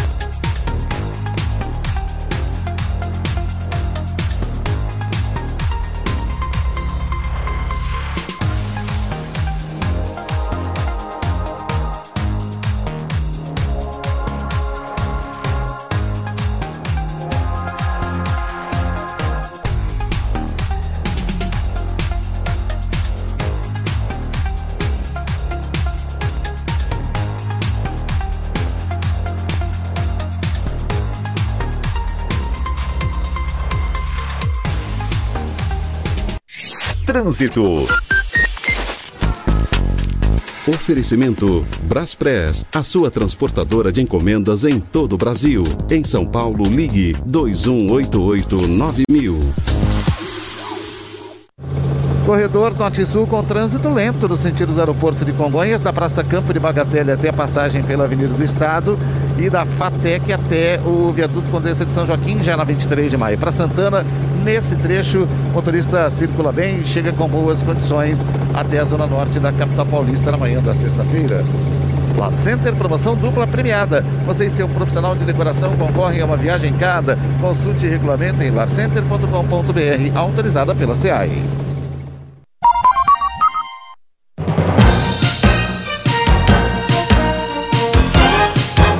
Na Rádio Bandeirantes, eleições 2022. São 9 horas e 6 minutos da manhã. Nós estamos dando início hoje aqui na Rádio Bandeirantes a mais uma série de entrevistas com candidatos. Dessa vez nós vamos receber os candidatos ao Senado por São Paulo. O primeiro a comparecer aqui ao nosso estúdio para essa sabatina é o ex-secretário de saúde aqui de São Paulo, Edson Aparecido, que ficou muito conhecido né, do grande público, principalmente pela sua atuação frente às ações da prefeitura durante a pandemia da Covid-19. Edson Aparecido, seja bem-vindo aqui ao nosso estúdio na Rádio Bandeirantes para essa conversa com os nossos ouvintes. Bom dia para o senhor. Bom dia, Pedro. Bom dia, Thaís. Bom dia, Sônia. Um prazer enorme voltar aqui a Bandeirantes, nesse momento onde a gente inicia praticamente a campanha eleitoral e poder esclarecer os nossos eleitores sobre a nossa história e as propostas que nós pretendemos defender durante a campanha e como senador em Brasília. A proposta é, de governo de um senador é diferente, né, da do presidente da República, diferente do governador do estado, diferente até dos deputados. Afinal de contas, o senador está no meio ali, né? Ele tem é, o seu mandato por oito anos, primeiro, que é uma coisa diferente dos outros políticos. Ele está no parlamento, assim como os deputados, mas é uma eleição majoritária, então ele concorre sozinho. Qual é a principal proposta que o senhor apresenta aí para defender o Estado de São Paulo lá em Brasília, se for eleito senador da República? Olha, Pedro, nós vamos ter no próximo mandato, sem dúvida nenhuma, uma grande tarefa no Senado Federal, que é rediscutir o pacto federativo no país. A Constituição de 88, há 34 anos, estabeleceu obrigações, estabeleceu é, desafios para os entes federados, né, estados, municípios e União, e também como financiar todas as ações do poder público na saúde, na educação, na infraestrutura do país, na segurança pública. Então é momento de se rever isso, porque não há a menor sombra de dúvida que 34 anos depois há uma, uma, uma defasagem é, muito grande do papel a ser exercido por cada um desses entes. Eu vou dar um exemplo é, muito específico para você. Quer dizer, nós temos aí, por exemplo, o financiamento público da saúde, que foi algo onde a gente trabalhou, sobretudo nesse último período aqui em São Paulo, na pandemia. Né? É, nós hoje, cada vez mais, temos o, o custo da saúde pública hoje sendo mantido por estados e por municípios. O município hoje, em média, gasta 25, 30, 35% dos seus recursos com a saúde, quando na Constituição de, de 88 estabeleceu que esse custo seria de 15%. Né? Então, é, portanto, é, é, é, muito importante que a gente faça essa, essa discussão em Brasília, na discussão do novo Pacto Federativo, porque não há a menor sombra de dúvida que aí vai se poder corrigir uma série de deformações. Uma outra coisa importante que eu gostaria de salientar, para você ter uma ideia, São Paulo é 33% do PIB do país. 41% de tudo que se arrecada de imposto sai de São Paulo. Né? São Paulo, ano passado, mandou para Brasília 716 bilhões de reais em impostos. Voltou para São Paulo 47 bilhões apenas. Então você imagine se nós tivéssemos um pouco mais esse retorno, então, portanto, por isso que precisa ser refeito esse pacto, São Paulo seguramente não teria déficit na área habitacional, uma saúde seguramente de qualidade, enfim. Então, esse é um debate extremamente importante que o senador que os senadores vão ter a discutir e o Senado, o São Paulo, sem dúvida nenhuma, vai ter que apontar e colocar o dedo na ferida dessa questão. Ou seja, nós lutarmos para que os recursos que saem de São Paulo fiquem uma maior parcela para o nosso Estado. Hoje a entrevista aqui no Jornal Gente da Rádio Bandeirantes é com o ex-secretário de Saúde Edson Aparecido, candidato pelo MDB. O senhor saiu do PSDB agora para disputar essa eleição, não é? Já foi deputado estadual, foi deputado federal, teve vários cargos aqui na gestão estadual paulista. A pesquisa Datafolha que foi divulgada ontem, candidato, também tem aqui o quadro na corrida para o Senado. Márcio França, candidato do PSB, segundo essa pesquisa, teria hoje 30% dos votos. Marcos Pontes, do PL, 13. Janaína Pascoal, do PRTB, 7. Aldo Rebelo, do PDT, 4. O senhor aparece na sequência com 3% das intenções de voto. Qual que é a sua estratégia nessa campanha, sendo que, pelo menos esse, essa fotografia de momento, a situação é mais favorável ao candidato Márcio França e essa aqui é uma eleição mais difícil para o Senado, porque apenas uma cadeira está em jogo, né? Olha, a eleição, eu digo que na prática começou na sexta-feira com o início do horário eleitoral. Né? Nós vamos ter um bom tempo de televisão onde vai ser possível colocar toda a minha experiência, seja no parlamento, e o parlamento é importante essa experiência, né? e também no Poder Executivo. Né? Eu, eu trabalhei com o ministro Sérgio Mota quando nós privatizamos o setor de telecomunicações. Hoje a questão da telefonia celular é um grande avanço no país. São Paulo, o país tem uma das, uma das maiores plantas né, de telefonia do mundo mundo. Né? Depois disso, eu fui secretário de Desenvolvimento Metropolitano, secretário da Casa Civil, mas o que eh, realmente me deu mais, o que foi mais importante para mim foi ter sido secretário, eh, a melhor experiência foi ter sido secretário de Saúde junto com o Bruno Covas, aqui na cidade, junto com o prefeito Ricardo Nunes. Ali a gente pôde aprender muito, mostrar o, o quanto a experiência de você tirar as coisas do papel, de você efetivamente pegar o recurso e o orçamento do município e transformá-lo em questões questões práticas para atender a população, eu acho que nós vamos poder, ao longo da campanha, mostrar isso tudo. É, e aí a população acho que vai ter melhores condições é, de, evidentemente, distinguir o que cada um, a experiência de cada um, né, o que cada um já fez na vida pública e aquilo que, e aquilo que vai fazer. Acho que a eleição está apenas começando. Né? Nós, quando iniciamos aqui o trabalho na Secretaria de Saúde, foi um desafio muito grande. Nós herdamos do PT e do Haddad uma situação na saúde muito difícil. Nós tínhamos mais de 700 mil pessoas esperando um exame, uma consulta e uma cirurgia na área de saúde. Tínhamos esqueletos de obra espalhados, de saúde espalhados na cidade inteira. Por isso que o Bruno e eu fomos ao Washington buscar um empréstimo internacional para que a gente pudesse colocar esses equipamentos para funcionar, que foram decisivos no processo eh, da eleição. Vamos também comparar o trabalho que a gente fez na, durante a pandemia com um dos candidatos que é ex-ministro de Ciência e Tecnologia, que durante a pandemia cortou os recursos de pesquisa no país. Né? Essas comparações o eleitor vai poder fazer ao longo da eleição. Né? Então, acho que há tempo ainda, Thaís, de que a gente possa mostrar a nossa experiência, o que a gente fez, né? É, é, e, evidentemente, se nós temos ou não condições melhores do que os demais concorrentes de defender São Paulo nesse desafio que nós vamos ter pela frente, que é, sobretudo, é, fazer fazer com que São Paulo tenha o devido peso no cenário federal, seja do ponto de vista político, seja do ponto de vista da divisão dos recursos. Candidato, Sônia Blota aqui, é um prazer recebê-lo no Jornal Gente, na Rádio Bandeirantes. E eu gostaria de saber se o senhor é a favor da reforma administrativa ampla e da reforma tributária. Nós temos lideranças políticas falando em rever essas reformas, como a trabalhista, a previdência, entre outras. Qual é a posição do senhor a respeito? Olha, eh, Sônia, eu sou totalmente a, a, favor, né? Acho que nós precisamos, é, sempre que se discutiu algum aspecto de reforma tributária no país, São Paulo perdeu. Aliás, é muito comum isso, né?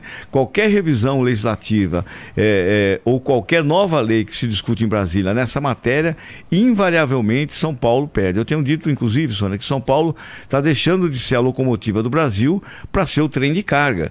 Para você ter uma ideia, os recursos que a União distribui no fundo de participação participação dos estados é aproximadamente 105 bilhões. No fundo de participação dos municípios, 115 bilhões. Ou seja, o que a gente manda para Brasília é quase quatro vezes mais do que a União distribui para todos os estados do país e para todos os cinco municípios do país. Quer dizer, então é, é, é, é uma diferença muito grande. Quer dizer, São Paulo, que aqui recebe brasileiros de todos os cantos do país, que vem aqui construir suas famílias, que vem aqui em busca de é, melhores condições de vida. Na pandemia nós vimos isso. A saúde pública e a saúde privada de São Paulo tratou pessoas do país inteiro. Então, essa é a discussão da reforma tributária é absolutamente imperativa para que a gente possa não só ter uma melhor divisão dos recursos, mas também saber de que maneira esses recursos que são distribuídos para estados e municípios, como ele está sendo aplicado. Ninguém é contra São Paulo ajudar o resto do país. Agora, a gente precisa saber como o dinheiro do paulista está sendo utilizado nesses locais. Para você ter uma ideia, Sônia, o governo federal utilizou recursos de São Paulo para incentivar empresas que estavam aqui instaladas para serem instaladas com benefícios em outros estados. Isso mudou a. Essa guerra fiscal mudou a realidade desse estado? Não mudou. Não mudou. O ano passado o país cresceu uma média de 1,5%, São Paulo cresceu 5% né, na média. Então, é, é, a reforma tributária é absolutamente fundamental para racionalizar a cobrança dos impostos, mas, sobretudo, para que a gente tenha uma melhor divisão desse bolo é, de recursos que o país arrecada. Do ponto de vista administrativo, a mesma coisa. Cada vez mais, né, o serviço público precisa estar é, muito, muito antenado com as necessidades do cidadão. Né? A eficiência no retorno desses impostos para o cidadão, é evidente que cada vez mais nós precisamos ter é, máquinas enxutas e um retorno de serviços públicos de qualidade. Então, não, não há a menor sombra de dúvida. Acho que a gente tem aí duas reformas muito importantes que tem que se debruçar, não é fazer coisa pela metade. Não é aprovar uma lei e achar que fez uma reforma. É mergulhar a fundo naquilo que precisa ser mudado nessa estrutura do país para que o serviço público ganhe mais eficiência. Secretário Edson Aparecido, os dois principais candidatos à presidência da República estão prometendo na campanha que vão continuar com 600 reais do Auxílio Brasil caso sejam eleitos. Lula e Bolsonaro têm batido nessa tecla. A pergunta que fica é como? Nós tivemos a peça orçamentária aprovada, 405 reais destinados para o Auxílio Brasil. Não tem dinheiro em caixa para pagar o Auxílio Brasil dessa forma. Na visão do senhor, tem que reduzir o número de beneficiários do programa? Qual é a equação mais favorável para o país para que não haja endividamento e nós possamos cumprir essas promessas de campanha para quem mais precisa é, nesse momento que o país atravessa aí ainda com inflação e a retomada do crescimento? Pedro, a questão mais importante para o país é o país voltar a crescer. Né? Essa que é, é aí que a gente vai efetivamente solucionar os problemas mais sérios com essa população mais pobre, mais é, é, vulnerável que nós temos no país. O país ter crescido apenas 1,5% no último ano, né? não há a menor sombra de dúvida. Você tem aí acumulado 14 milhões de pessoas desempregadas. O PT, quando saiu do governo, nós tínhamos 7,5 milhões de pessoas desempregadas. Depois veio a pandemia, toda a crise que nós tivemos, aí temos aí aproximadamente 14 milhões de pessoas desempregadas. Se você for medir aqui, por exemplo, um número muito importante na cidade de São Paulo, antes da pandemia nós tínhamos cerca de 24 mil pessoas morando nas ruas. Hoje são mais de 44 mil pessoas. Né? E não é mais aquele, aquele morador de rua individual, isolado, é, são famílias inteiras que foram para a rua porque não tem mais como pagar aluguel, não tem emprego, não tem renda. Então, o grande desafio é, sem dúvida nenhuma, o país ter estrutura, ter musculatura para voltar a crescer. Acho que essa é a questão é, é, é, central. E aí é fundamental, na minha forma de ver, pelo quadro que nós temos, né? aí não, não é briga que vai resolver esse problema. É o país se debruçar, é o Congresso, são os governadores, é o presidente da República, todos eles legitimados por um processo eleitoral, sentar na mesa e discutir, ver como é que vai superar isso. Esse tipo de briga, de polarização, de radicalização que a gente tem, isso não vai ajudar o, o país. Senhor seria a favor de uma licença para abrir uma margem no orçamento, ter um endividamento para garantir os 600 reais para os mais vulneráveis? Eu sou favorável, Pedro, que até que de forma emergencial, até que o país volte a ter uma estrutura de crescimento mais sólida, acho que é preciso manter esse auxílio. O candidato do MDB ao Senado, Edson Aparecido, conosco aqui na bancada do Jornal Gente da Rádio Bandeirantes. Queria perguntar para o senhor o seguinte, candidato: é, o Senado Federal é o palco de representação dos estados no parlamento, não é? Tanto que cada estado tem três representantes, diferente da Câmara, que tem ali o número de representantes deputados proporcional, ou pelo menos mais ou menos proporcional, ao eleitorado de cada estado. Eu estou colocando isso porque ali é de igual para igual. Quando a gente olha hoje para a bancada de senadores do estado de São Paulo, há uma questão política, e aqui eu não estou me referindo a nenhuma das pessoas, mas sim às circunstâncias. O senador José Serra, que enfrentou muitos problemas de saúde, teve licenças seguidas no exercício do mandato que termina agora. A senadora Mara Gabrilli, que também teve questões de saúde, especialmente durante a pandemia de Covid, e é uma pessoa que ingressa agora na política, ou seja, é novata. E o senador Major Olímpio, que foi eleito em 2018 e morreu vítima de Covid. Quem assumiu foi o suplente dele, o, o político Alexandre Luiz Jordano, empresário também. Ou seja, hoje a bancada de São Paulo não tem, em termos de representatividade, em termos de protagonismo no Senado, o peso que já teve em outros períodos. Como é que o senhor vê, como candidato ao Senado por São Paulo, a, o caminho para que São Paulo seja protagonista no Senado novamente? Olha, Thaís, realmente essa foi uma cadeira já ocupada por Franco Montoro, por Mário Covas, por Fernando Henrique né, por José Serra, Luiz Nunes, enfim, Marta. Né? Então, realmente é uma cadeira que tem muito peso é, em Brasília. E como, sem dúvida nenhuma, uma verdadeira reforma política vai ter que rediscutir essa representação, seja dos, dos estados, que é extremamente deformada. Né? São Paulo tem 42 milhões de habitantes. Né?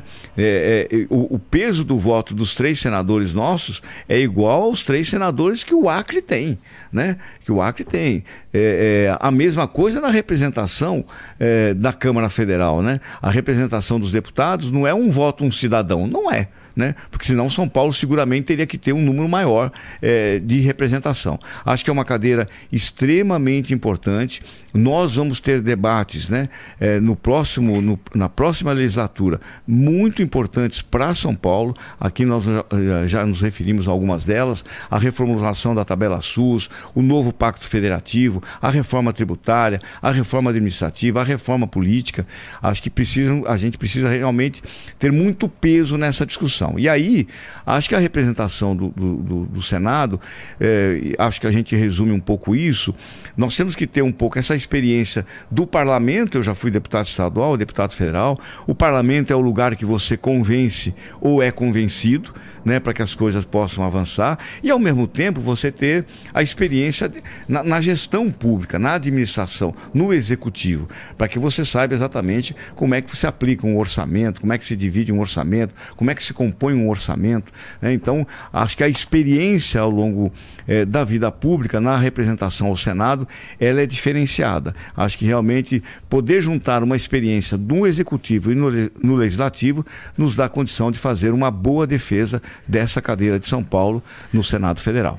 E fora, né, candidato, que são oito anos, dá aí para fazer um trabalho bacana, né? E que o Brasil tem, enfim, vários assuntos que precisam ser melhorados, que precisam ser discutidos, como disse o senhor, precisam ser debatidos. O senhor que já traz a experiência da saúde consigo, é, o que, que o senhor diria a respeito da educação? O que, que o Senado pode fazer para melhorar a educação no país? É, não só falando de São Paulo, porque agora é um colegiado, mas falando por estados? Olha, esse sem dúvida nenhuma é o grande desafio do país. Né? Acho que o Brasil só vai dar um salto de qualidade é, é, no seu desenvolvimento se nós tivermos uma saúde, uma, uma educação também que proporcione, né, não só às nossas crianças, mas sobretudo ao nosso jovem, uma capacitação para o mercado de trabalho. Por isso, eu não tenho dúvida nenhuma que houve um avanço grande no ano passado, há dois anos atrás, quando se permitiu exatamente a possibilidade do ensino eh, secundário poder ser, eh, eh, estar agregado né, junto com o ensino profissional. Aqui em São Paulo nós temos avançado muito nisso, o governador Rodrigo Garcia, mas eu acho que a grande mudança no sistema educacional nosso, né, além de, evidentemente, darmos condições à União para que todo o, o todos os municípios possam é, é, ofertar uma vaga de creche para as crianças. Aqui em São Paulo nós conseguimos isso no programa Nosso Mãe Paulistana. Hoje toda criança que nasce, ela já sabe a creche, a mãe já sabe a creche que vai colocá-la. Acho que isso é uma primeira questão para que a gente possa ter uma primeira infância com qualidade. E segundo, o ensino voltado para a questão profissional, o ensino profissionalizante, preparar o nosso jovem para o mercado de trabalho. Acho que esse é o grande salto que a gente precisa, que nós precisamos dar. Se você for pegar hoje o ensino médio normal, né, a, a falta de perspectiva para que esse estudante vá para o mercado de trabalho é gigantesca. É só você fazer a consulta em qualquer estado, em qualquer município, da expectativa que um, ensino, que um estudante de ensino médio tem e o, o estudante de ensino médio que está no ensino profissionalizante. Acho que a grande prioridade que precisa se estabelecer para o país é o ensino voltado para o trabalho. Candidato ao Senado pelo MDB aqui em São Paulo, Edson Aparecido foi o primeiro entrevistado dessa série que nós levamos ao ar a partir de agora aqui na Rádio Bandeirantes, também pela próxima semana. Secretário, obrigado por ter comparecido aqui no nosso estúdio para conversar um pouco com os nossos ouvintes sobre as suas propostas aí nessa candidatura para o Senado. Boa sorte e até uma próxima. Obrigado, Pedro. Obrigado, Thaís, Sônia. Espero ter Obrigada, aí, é, esclarecido algumas questões. Acho que muito importante essas entrevistas que a Band está fazendo. Muito obrigado. E olha, a gente vai seguir a nossa série de entrevistas. Começamos hoje com o candidato Edson Aparecido. Na segunda-feira estará aqui o candidato ao Senado pelo PL, Marcos Pontes. Rede Bandeirantes de Rádio. Banco não tem que perguntar quanto você ganha. Tem que perguntar o que você quer. Por isso, o Santander acabou com uma tradição de mercado de mais de 40 anos. Agora não existe mais renda mínima para ser cliente Select. Se você quiser pagar, pode ter agência especial, assessor de investimentos, atendimento 24 horas. O que era um privilégio de poucos agora vai ajudar você a prosperar. Busque Santander Select e saiba mais. O dia a dia na Braspress é tudo azul. Com segurança, rapidez e qualidade. No Brasil, de leste a oeste, norte a sul. Tem sempre um caminhão azul Braspress na sua cidade. Tarifas na medida e pronto atendimento. Informações em real time com precisão. E pela Aeropress, sua encomenda vai de avião. Ligue 011 2188 9000 ou pelo site braspress.com. Só um mar, só MSC. Férias completas nos incríveis navios da MSC Cruzeiros. Todas as refeições incluídas, muito conforto, entretenimento e diversão para toda a família. Embarque em Santos para cruzeiros de sete noites, a partir de 12 vezes de 269 reais por pessoa, em cabine dupla. Consulte msccruzeiros.com.br ou seu agente de viagens. MSC Cruzeiros, um mundo de descobertas. Nessa casa tem goteira.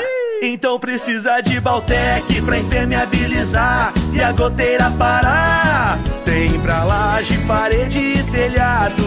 É o maior rendimento do mercado. Baltec antigoteira é incrível. Tem cinco cores e é super flexível. Baltec antigoteira é assim. Vai acabar com esse tal pingar em mim. Baltec antigoteira. 188bet apresenta Betar. Acaba de surgir no futebol uma expressão que está tomando conta do jogo: betar. Betar significa jogar, apostar, acreditar no seu time, fazer aquela fezinha. Pode betar no resultado do jogo, quantos gols vão balançar a rede, ou até se o juizão vai tirar o cartão vermelho do bolso. Agora, se o seu camisa 10 estiver iluminado, beta que ele marca. Tá esperando o quê para virar um cabra betador? Vem betar na melhor 188bet. Trânsito. Oferecimento Braspress, a sua transportadora de encomendas em todo o Brasil. Em São Paulo, ligue 2188-9000. Chegada a São Paulo pela rodovia Anchieta tem trânsito lento agora do quilômetro 12 até o 10 no acesso ao Rua Vergueiro. Pelo trecho urbano, trânsito muito intenso agora, mas não chega a parar, dá para ir até o final sem grandes dificuldades. Quem sai da capital agora e usa Anchieta enfrenta trânsito bom agora pelo trecho urbano e também pelo trecho rodoviário. Trânsito sem estresse? Use Castrol Magnatec, o lubrificante que reduz em 20% o desgaste no motor causado pelas condições de tráfego intenso. Seu motor protegido e você mais tranquilo. Copa. Pode apostar. Pode apostar. Na Bandeirantes. Oferecimento Sorridentes. Implante dentário é na Sorridentes. Sorriso de primeira e de verdade. Agende uma avaliação. Filco tem coisas que só a Filco faz pra você. Esferrier, a água mineral rara para quem tem sede de saúde. A única com pH 10 e vanádio. Votomassa, se tem. Acaba bem. Visa, uma rede que trabalha para te oferecer mais. GRI, ar-condicionado inverter é GRI, maior fabricante de ar-condicionados do mundo. E Euro 17 Crédito, o seu correspondente bancário, euro17.com.br. Pode apostar em Sadio Mané. O atacante senegalês já é um craque, se transformou em ídolo no Liverpool e agora está de casa nova no Bayern de Munique. Pela seleção senegalesa, são 33 bolas na rede em 91 partidas, além do bicampeonato da Copa Africana de Nações em 2019 e 2022. Mané quer transformar o Senegal em protagonista no Catar. Rede Bandeirantes de Rádio. Informação e o debate na mesa.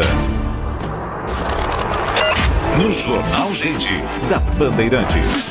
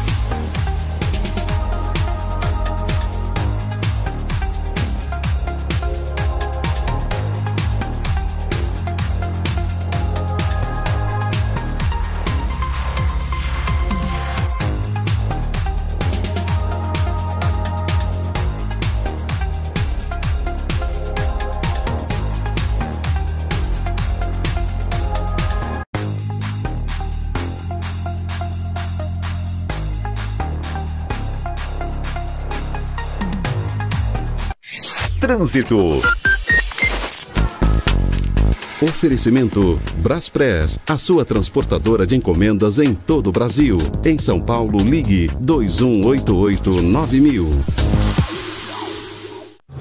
Pela rodovia dos Bandeirantes, o trânsito é congestionado, saindo ali da rodovia dos Imigrantes até a passagem pela Avenida Miruna. Depois melhora, aí volta a ficar ruim no blocão, ali da passagem do viaduto João Julião da Costa Guiar até o viaduto Santo Amaro. E quem vai no sentido da rodovia dos imigrantes vai com trânsito bom agora, sem congestionamento, mas com alguns pontos um pouco mais carregados. Auto Compara, o jeito de fazer seguro foi atualizado. Acesse, compare e contrate.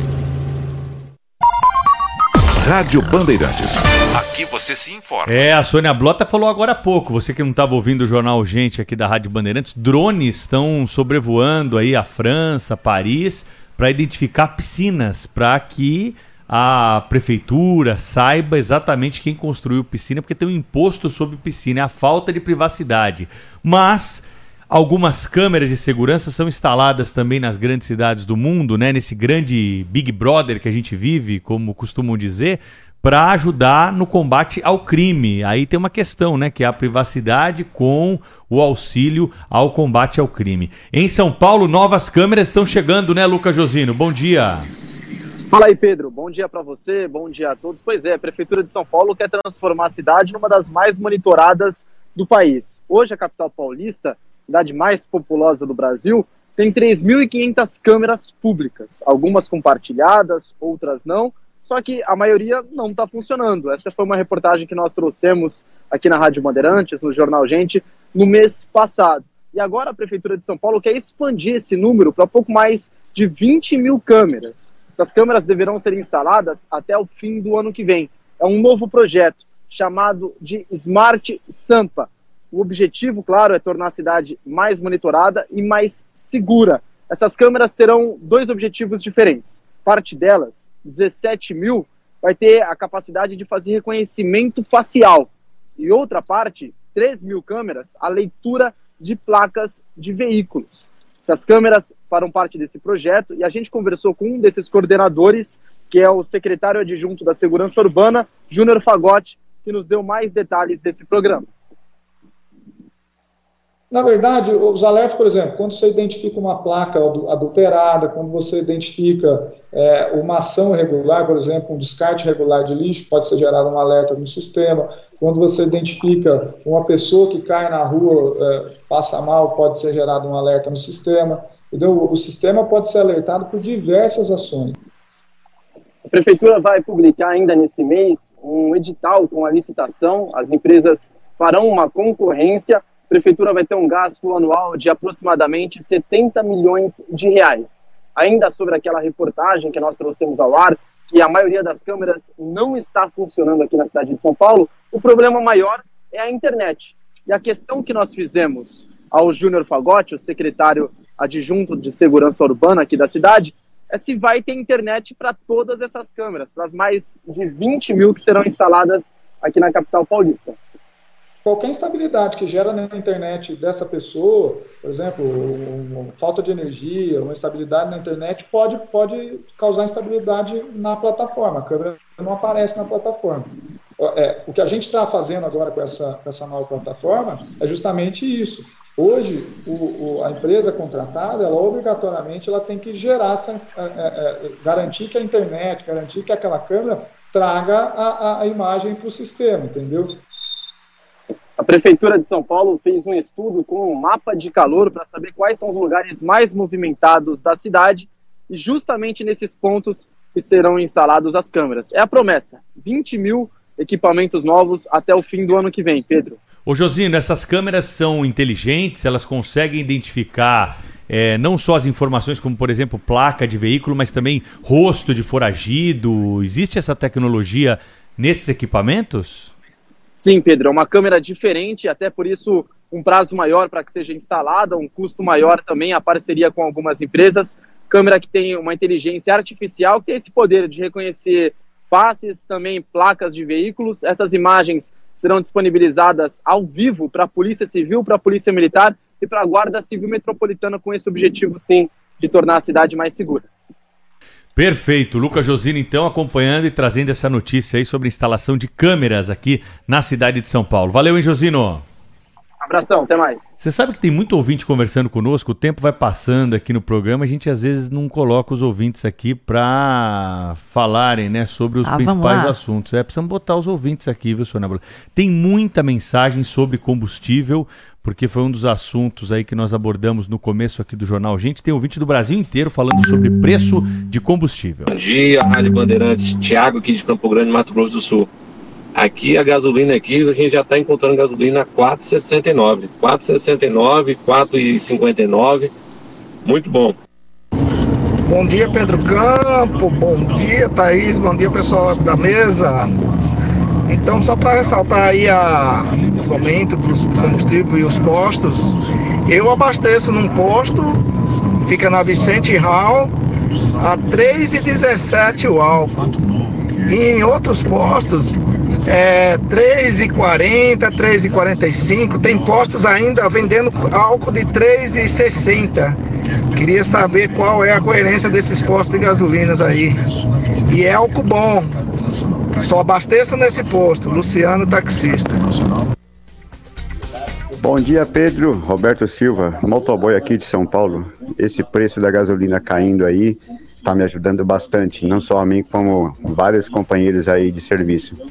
Agora vamos ver a partir de janeiro como vai ficar isso aí, né? Esse é meu medo, já que essas reduções são apenas até dezembro.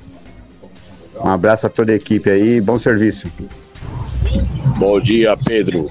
Aqui é Carlos Castro, São Caetano do Sul. Eu já pago no combustível, paguei hoje, acabei de abastecer o carro. Paguei R$ 4,55. E gasolina boa, viu? Porque eu só coloco nesse posto. Um abraço. Rede Bandeirantes de Rádio. Sabia que aqui em São Paulo, mais de 86 mil proprietários já alugam com o quinto andar? Na Moca, são mais de 2.700 imóveis alugados. Na Bela Vista, quase 3 mil. E só na Rua Augusta são mais de 200. E sabe por que tanta gente escolhe o quinto andar? Porque quando administramos o seu imóvel, o aluguel nunca atrasa. Todo dia 12 você recebe sua renda sem falta. Para comprovar, pesquise por Pagamento Garantido Quinto Andar. Quinto Andar, a maior plataforma de moradia do Brasil. Doriana está com uma nova receita. Sabor e cremosidade sem igual. E quem prova ama, ama Doriana, ama Doriana, ama Doriana. Vai no pão e tapioca, bolo, torta e na pipoca. Todo mundo prova e ama, ama Doriana, ama Doriana. Experimente a nova Doriana. Quem prova, ama. Pode espalhar. Na ESPM, a inovação não é apenas um diferencial, é uma exigência. Um lugar onde celebramos o inusitado. Aqui, o aprendizado vai além da sala de aula. Vivemos experiências internacionais e aprimoramos habilidades além do tradicional. Criamos networking de verdade, sendo referência na produção de conhecimento. Juntos, vamos liderar o futuro, seja ele qual for. E aí, vem com a gente? ESPM, o inusitado em constante movimento. A CCR Rio SP tem uma novidade para você que está sempre viajando pela Via Dutra. Agora os pedágios da rodovia têm descontos progressivos. Isso mesmo, quanto mais você usa a rodovia, mais você economiza. Os descontos podem chegar até 73%. Demais, né? Mas fique atento, porque só vale para veículos de passeio que utilizam as cabines automáticas. Acesse ccrriosp.com.br para saber mais e aproveite. CCR Rio SP. Quanto mais você usa a rodovia, mais desconto você tem. A Stuttgart Porsche mantém sua tradição graças à qualidade em atendimento e serviços. Com nove unidades no país, trazemos novidades para os entusiastas e apaixonados pela marca.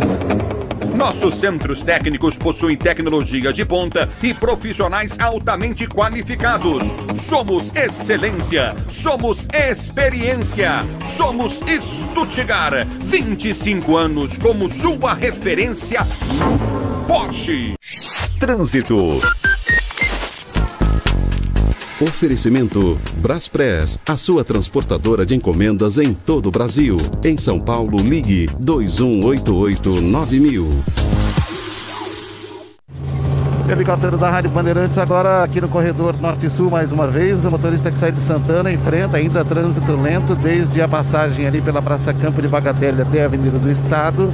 Depois da FATEC, essa lentidão se prolonga até a altura viaduto Condessa de São Joaquim, na 23 de maio, e melhora depois dali. Para Santana tem lentidão no Parque Ibirapuera. Vamos juntos combater as informações falsas. WhatsApp tem parceria com o TSE e organizações de checagem de fatos para você ter fontes confiáveis, sempre à mão. Credibilidade se conquista com confiança e tempo. E que tempo! O rádio está fazendo 100 anos. Desde o radinho de pilha Até o mais moderno smartphone. chega em qualquer canto. Para todos. Rádio. Rádio. Todo mundo ouve falar. Foco em você. Tóquio Marine, uma seguradora completa para você ir mais longe. Fale com seu corretor. Tóquio Marine, traz agora. Indicadores econômicos. No dia seguinte, a divulgação do PIB, Bolsa de Valores de São Paulo, fechou em alta de 0,8%, 110.405 pontos. O dólar começa o dia também em alta de 0,5%, cotado agora a R$ 5,22. Só o seguro Tóquio Marine Alto vem com a cobertura resolvedora. Isso significa que. Se meu carro quebrar às três e meia da madrugada. Resolve. E pra. Ai, amassado no para-choque. Resolve. E se eu precisar de um guincho no meio do nada? Resolve. E se. o- Cadê meu carro? Eita, resolve. Seguro Tóquio Marine Alto. Assistência 24 horas em todo o país em até 12 vezes sem juros no cartão de crédito. Tóquio Marine Seguradora. Fale com seu corretor. O registro do produto é automático e não representa aprovação ou recomendação por parte da SUSEP. 11 999 048756. Bom dia a todos, é Daniel Vespasiano do Amaral. Bom dia, é, Brasil. É, eu tô, estou com 69 anos e eu estive em visita ao museu através do meu colégio, Caetano de Campos, na época, que eu lá da Praça da República, é, quando eu tinha 10 anos de idade. Então é com bastante emoção que eu pretendo revisitá-lo depois de praticamente 60 anos. Então fica aqui a minha expectativa de que todo brasileiro possa ter essa oportunidade de conhecer o Museu do Ipiranga, porque trata-se de um- uma obra, é um conjunto, é, na época, muito valioso e acredito que agora, com novas tecnologias, é, vai ser muito melhor para o brasileiro e para o estrangeiro também, né, para o mundo todo. É, obrigado. Bom programa. Tô ligado. Se importa pra você, pra você, pra você, estamos presentes. Bandeirantes. Repórter Bandeirantes é um oferecimento de Grupo Souza Lima. Eficiência em Segurança e Serviços. Repórter Bandeirantes. 9 horas 45 minutos, o repórter Bandeirantes está no ar e hoje tem Rock in Rio, do Rio de Janeiro, Agatha Meirelles.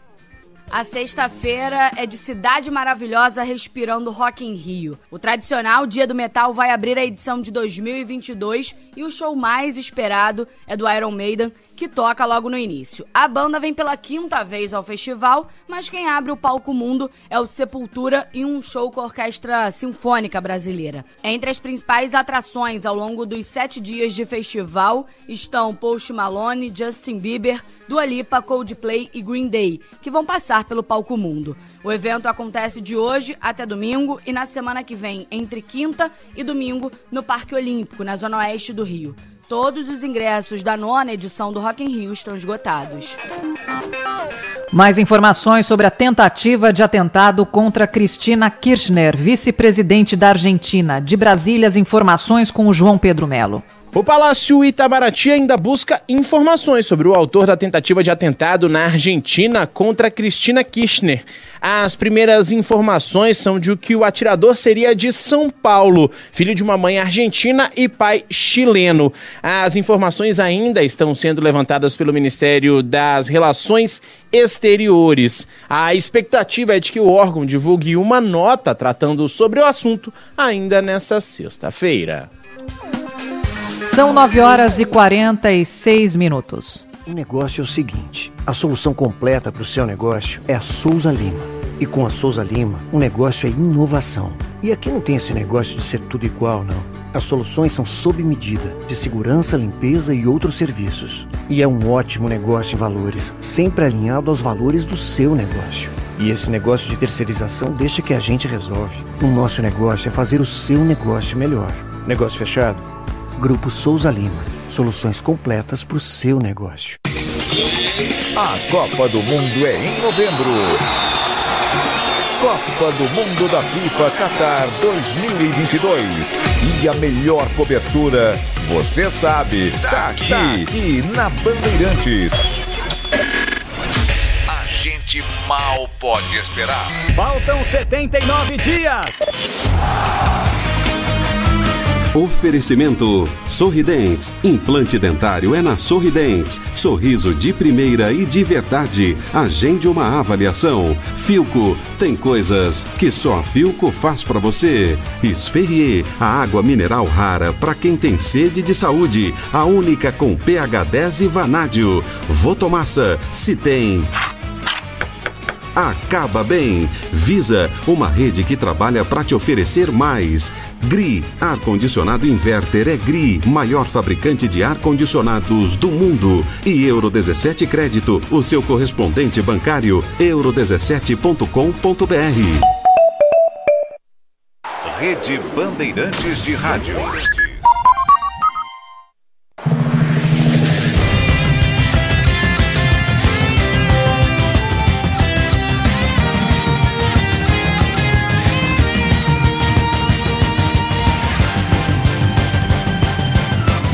Nove horas 48 minutos. Mais informações da velocidade da Fórmula 1, agora com Reginaldo Leme. Alô, amigos do Esporte Motor. Líder disparado do campeonato, o holandês Max Verstappen vai correr em casa pela primeira vez como campeão mundial. No ano passado, ele fez a festa junto com a torcida com uma tranquila vitória e tudo indica que isso deve se repetir, porque no domingo passado na Bélgica, Max ganhou mesmo largando apenas em 14 no grid. São nove vitórias em 14 corridas na temporada e 93 pontos de vantagem sobre o vice-líder, que é o seu companheiro de equipe, Sérgio Pérez. Rival de Verstappen na primeira parte do campeonato, Charles Leclerc da Ferrari já está 98 pontos atrás do piloto da Red Bull. E no Mundial de Construtores, a Red Bull tem 118 pontos de vantagem sobre a Ferrari. Domingo agora tem GP da Holanda, transmissão exclusiva na tela da Band, também aqui na Rádio Bandeirantes, largada às 10 da manhã. Rede Bandeirantes de Rádio. Informação e o debate na mesa. No Jornal Gente, da Bandeirantes.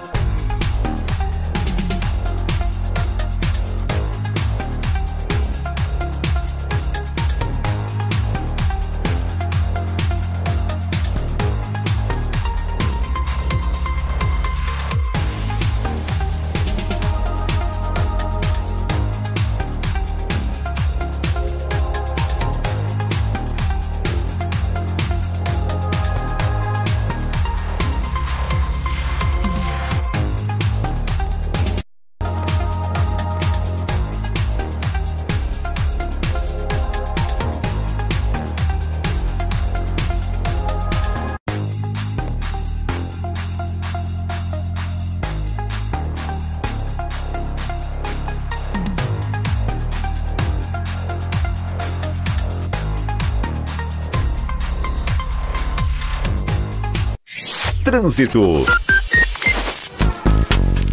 Oferecimento Braspress, a sua transportadora de encomendas em todo o Brasil. Em São Paulo, ligue 2188 9000. Rodovia dos Bandeirantes chegando lenta a São Paulo, do quilômetro 15 ao 13, no acesso à marginal do Tietê, pela pista central, que vai mal também. Essa lentidão que vai até a passagem ali pela ponte Comunidade Húngara, que é a ponte da CPTM. Para quem vai no sentido do interior agora pela rodovia dos Bandeirantes, aí a condição de trânsito tá boa. Quer comprar um apartamento, mas não tem tempo para bancos? Acesse loft.com.br e encontre as melhores taxas de financiamento. Loft, com você até a Chaves. Jornalismo. Jornal Gente. Bandeirantes. Economia e Mercado, com Juliana Rosa. Às 9 horas e 52 minutos, Juliana Rosa. E mais um dado sobre a economia do Brasil, não é, Juliana? Bom dia. Pois é, mais um dado bom, Thaís, que bom aí da economia brasileira. Bom dia para você, bom dia para o nosso ouvinte. Saiu agora há pouco a produção da indústria brasileira. O IBGE divulgou um crescimento em julho em relação a junho de 0,6%. Ficou dentro do previsto, já é um dado do terceiro trimestre. A gente falou ontem aqui do PIB, que cresceu acima do previsto, era o PIB do segundo TRI, abril até junho, e agora então a gente já começa a ver os dados do terceiro trimestre confirmando essa tendência de crescimento da economia brasileira. Quando a gente olha aqui por dentro dos dados, a gente vê que é um crescimento que é bastante disseminado a indústria, Thaís, ela ainda não recuperou as perdas da pandemia, causadas pela pandemia, e no ano a indústria ainda acumula perdas, mas porque o setor industrial foi muito afetado pela falta de peças, lembra? Faltava, ainda não está totalmente regularizado, porque a China, principalmente, né, que é o grande fornecedor de peças, semicondutores ali, a Ásia, por conta da Covid, teve muito gargalo logístico para a indústria e isso afetou muito a produção. Teve férias coletivas, mesmo com demanda, né? Você vê a indústria automotiva foi a que ficou mais conhecida no Brasil por conta desse problema. Tem fila, né? Até para quem tem dinheiro para comprar carro, porque não tem, é, não tem ainda condições de entrega rápida. Então essa situação começa a melhorar, se normalizar. Então essa questão da melhora logística é um fator que ajuda a explicar o crescimento da produção da indústria e outro é o próprio consumo dentro do Brasil, que também tem surpreendido para cima, foi um dos fatores que sustentou, inclusive, o crescimento do PIB divulgado pelo IBGE, né, ontem que a gente repercutiu, e porque o mercado de trabalho tem surpreendido com o ritmo de recuperação. Então, a gente está numa uma toada aí positiva de indicadores econômicos e olhando para frente sempre é aquela dúvida em relação à sustentação, né, Thaís, desses dados positivos, é, com o mundo que agora a, saiu de manhã, agora há pouco, os dados de mercado de trabalho nos Estados Unidos, que veio forte. Então, o mundo fica muito preocupado de ver que os Estados Unidos vão ter que subir os juros com muita força para puxar a inflação mundial. Então, o mundo é, vai ter que crescer muito menos. A China está desacelerando, né? os Estados Unidos, a Europa. Então, o mundo desacelerando, claro que a gente também tende a desacelerar o mundo comprando menos da gente. Então, é, agora o ritmo de crescimento tende a ser menor. Então, a gente vai acompanhando, de qualquer maneira, a economia brasileira vem é, se tornando aí resiliente, né, diante de um cenário ainda de inflação alta, juro alto e um mundo aí que está bastante complicado, Thaís. É isso aí, Juliana Rosa com destaque da economia nesta sexta-feira aqui no Jornal. Gente, obrigada, Juliana. Bom fim de semana para você. Obrigada. Hein? Bom fim de semana. Só um pouquinho. Para todos nós. Olha, 9h55, vamos fechar aqui o Jornal Gente da Rádio Bandeirantes com o Ricardo Capriotti, a informação do esporte, porque ontem teve jogo e amanhã já tem de novo, né, Capri? Bom dia. É isso aí, Thaís, tem jogo todo dia, não é? Tirando sexta-feira, que ainda não inventaram, pelo menos para a Série A, né? Jogos às sextas-feiras, mas tem jogo todos os dias. Ontem teve Copa Sul-Americana, ontem teve o São Paulo em ação, como nós falamos bastante aí durante a semana. É, não deu certo para o tricolor, não, viu? São Paulo foi ao Serra Dourada e voltou para São Paulo com uma derrota na bagagem. 3 a 1 e o Atlético Goianiense joga na próxima quinta-feira no Morumbi, podendo perder por até um gol de diferença. É uma boa vantagem, né? Convenhamos. Agora o torcedor de São Paulo vai fazer o papel dele, certamente transformar na próxima quinta-feira o Morumbi num verdadeiro caldeirão, vai fazer com que a atmosfera do Morumbi possa é, dar uma possibilidade do time do São Paulo jogar melhor, porque ontem jogou mal. A gente já vai ouvir daqui a pouquinho o Rogério Ceni falando sobre isso, mas antes, até pra gente homenagear aí o torcedor do Atlético Goianiense, vamos acompanhar na narração do Ulisses Costa o terceiro gol, gol que fechou essa vitória do Dragão sobre o São Paulo, gol marcado pelo Léo Pereira. Vem pro toque de bola, apertou o Atlético Goianiense, bola foi solta, grande área, Léo Pereira bateu!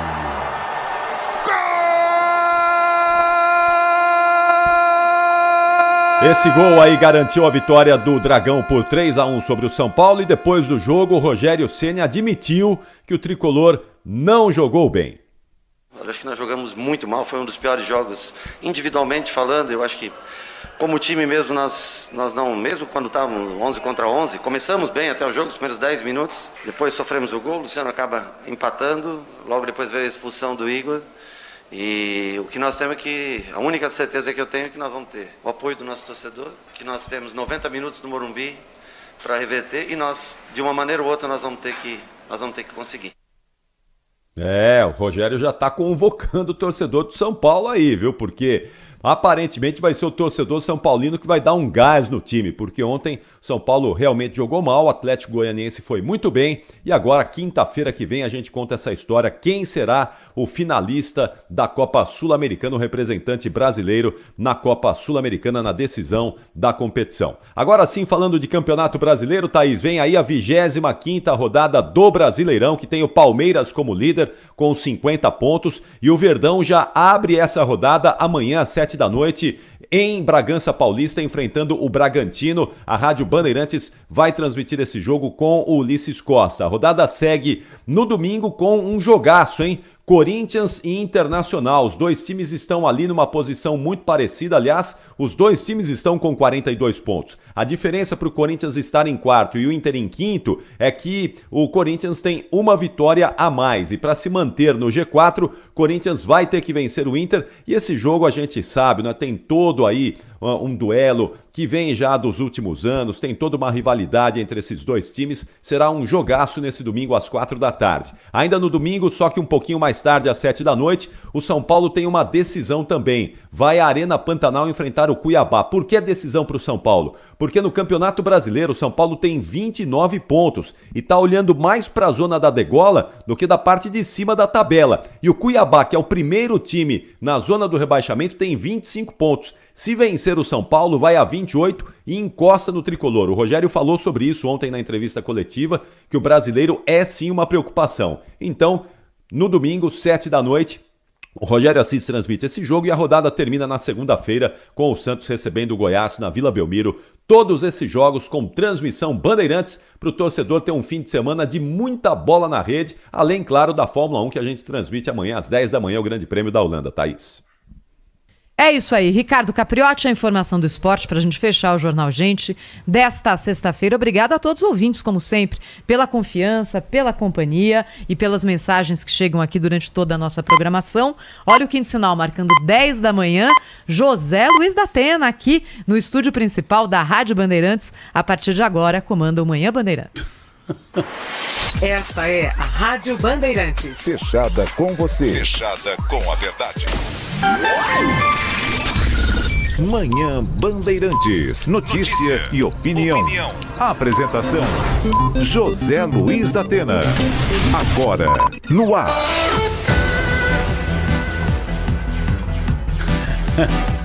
Bom dia, meus amigos e minhas amigas da Rádio Bandeirantes. Faz muito tempo que eu esqueci que rádio tem imagem. É, eu não sei se saiu na imagem aí, deve ter saído, que estava na reta aqui da Thaís, justamente da, da Positivo chefe. que você fez? Aquele positivo? Positivo não. Foi? O, é o jeito de eu cumprimentar os amigos logo cedo. Aí eu já mandei o João para aquele lugar, né? Para não precisar mandar durante o programa. Deve ter saído aí. Se tiver rep- replay, pode botar. Desculpa a nossa falha, porque eu, eu vou dizer uma coisa, eu não, eu, eu não me conformo com esse negócio de, de imagem em rádio. É, rádio você podia acordar a hora que você quisesse, trabalhar com o cabelo pra cima, barba por fazer, agora tem imagem, cara. Isso aí vai viralizar. Quer apostar que vai viralizar? Tem, mas eu Hã? acho que o momento Eu não posso permite. falar nada. Ontem eu falei agora de peru com É. a Kátia. Hoje em dia todo mundo falando do peru com a Kátia, porque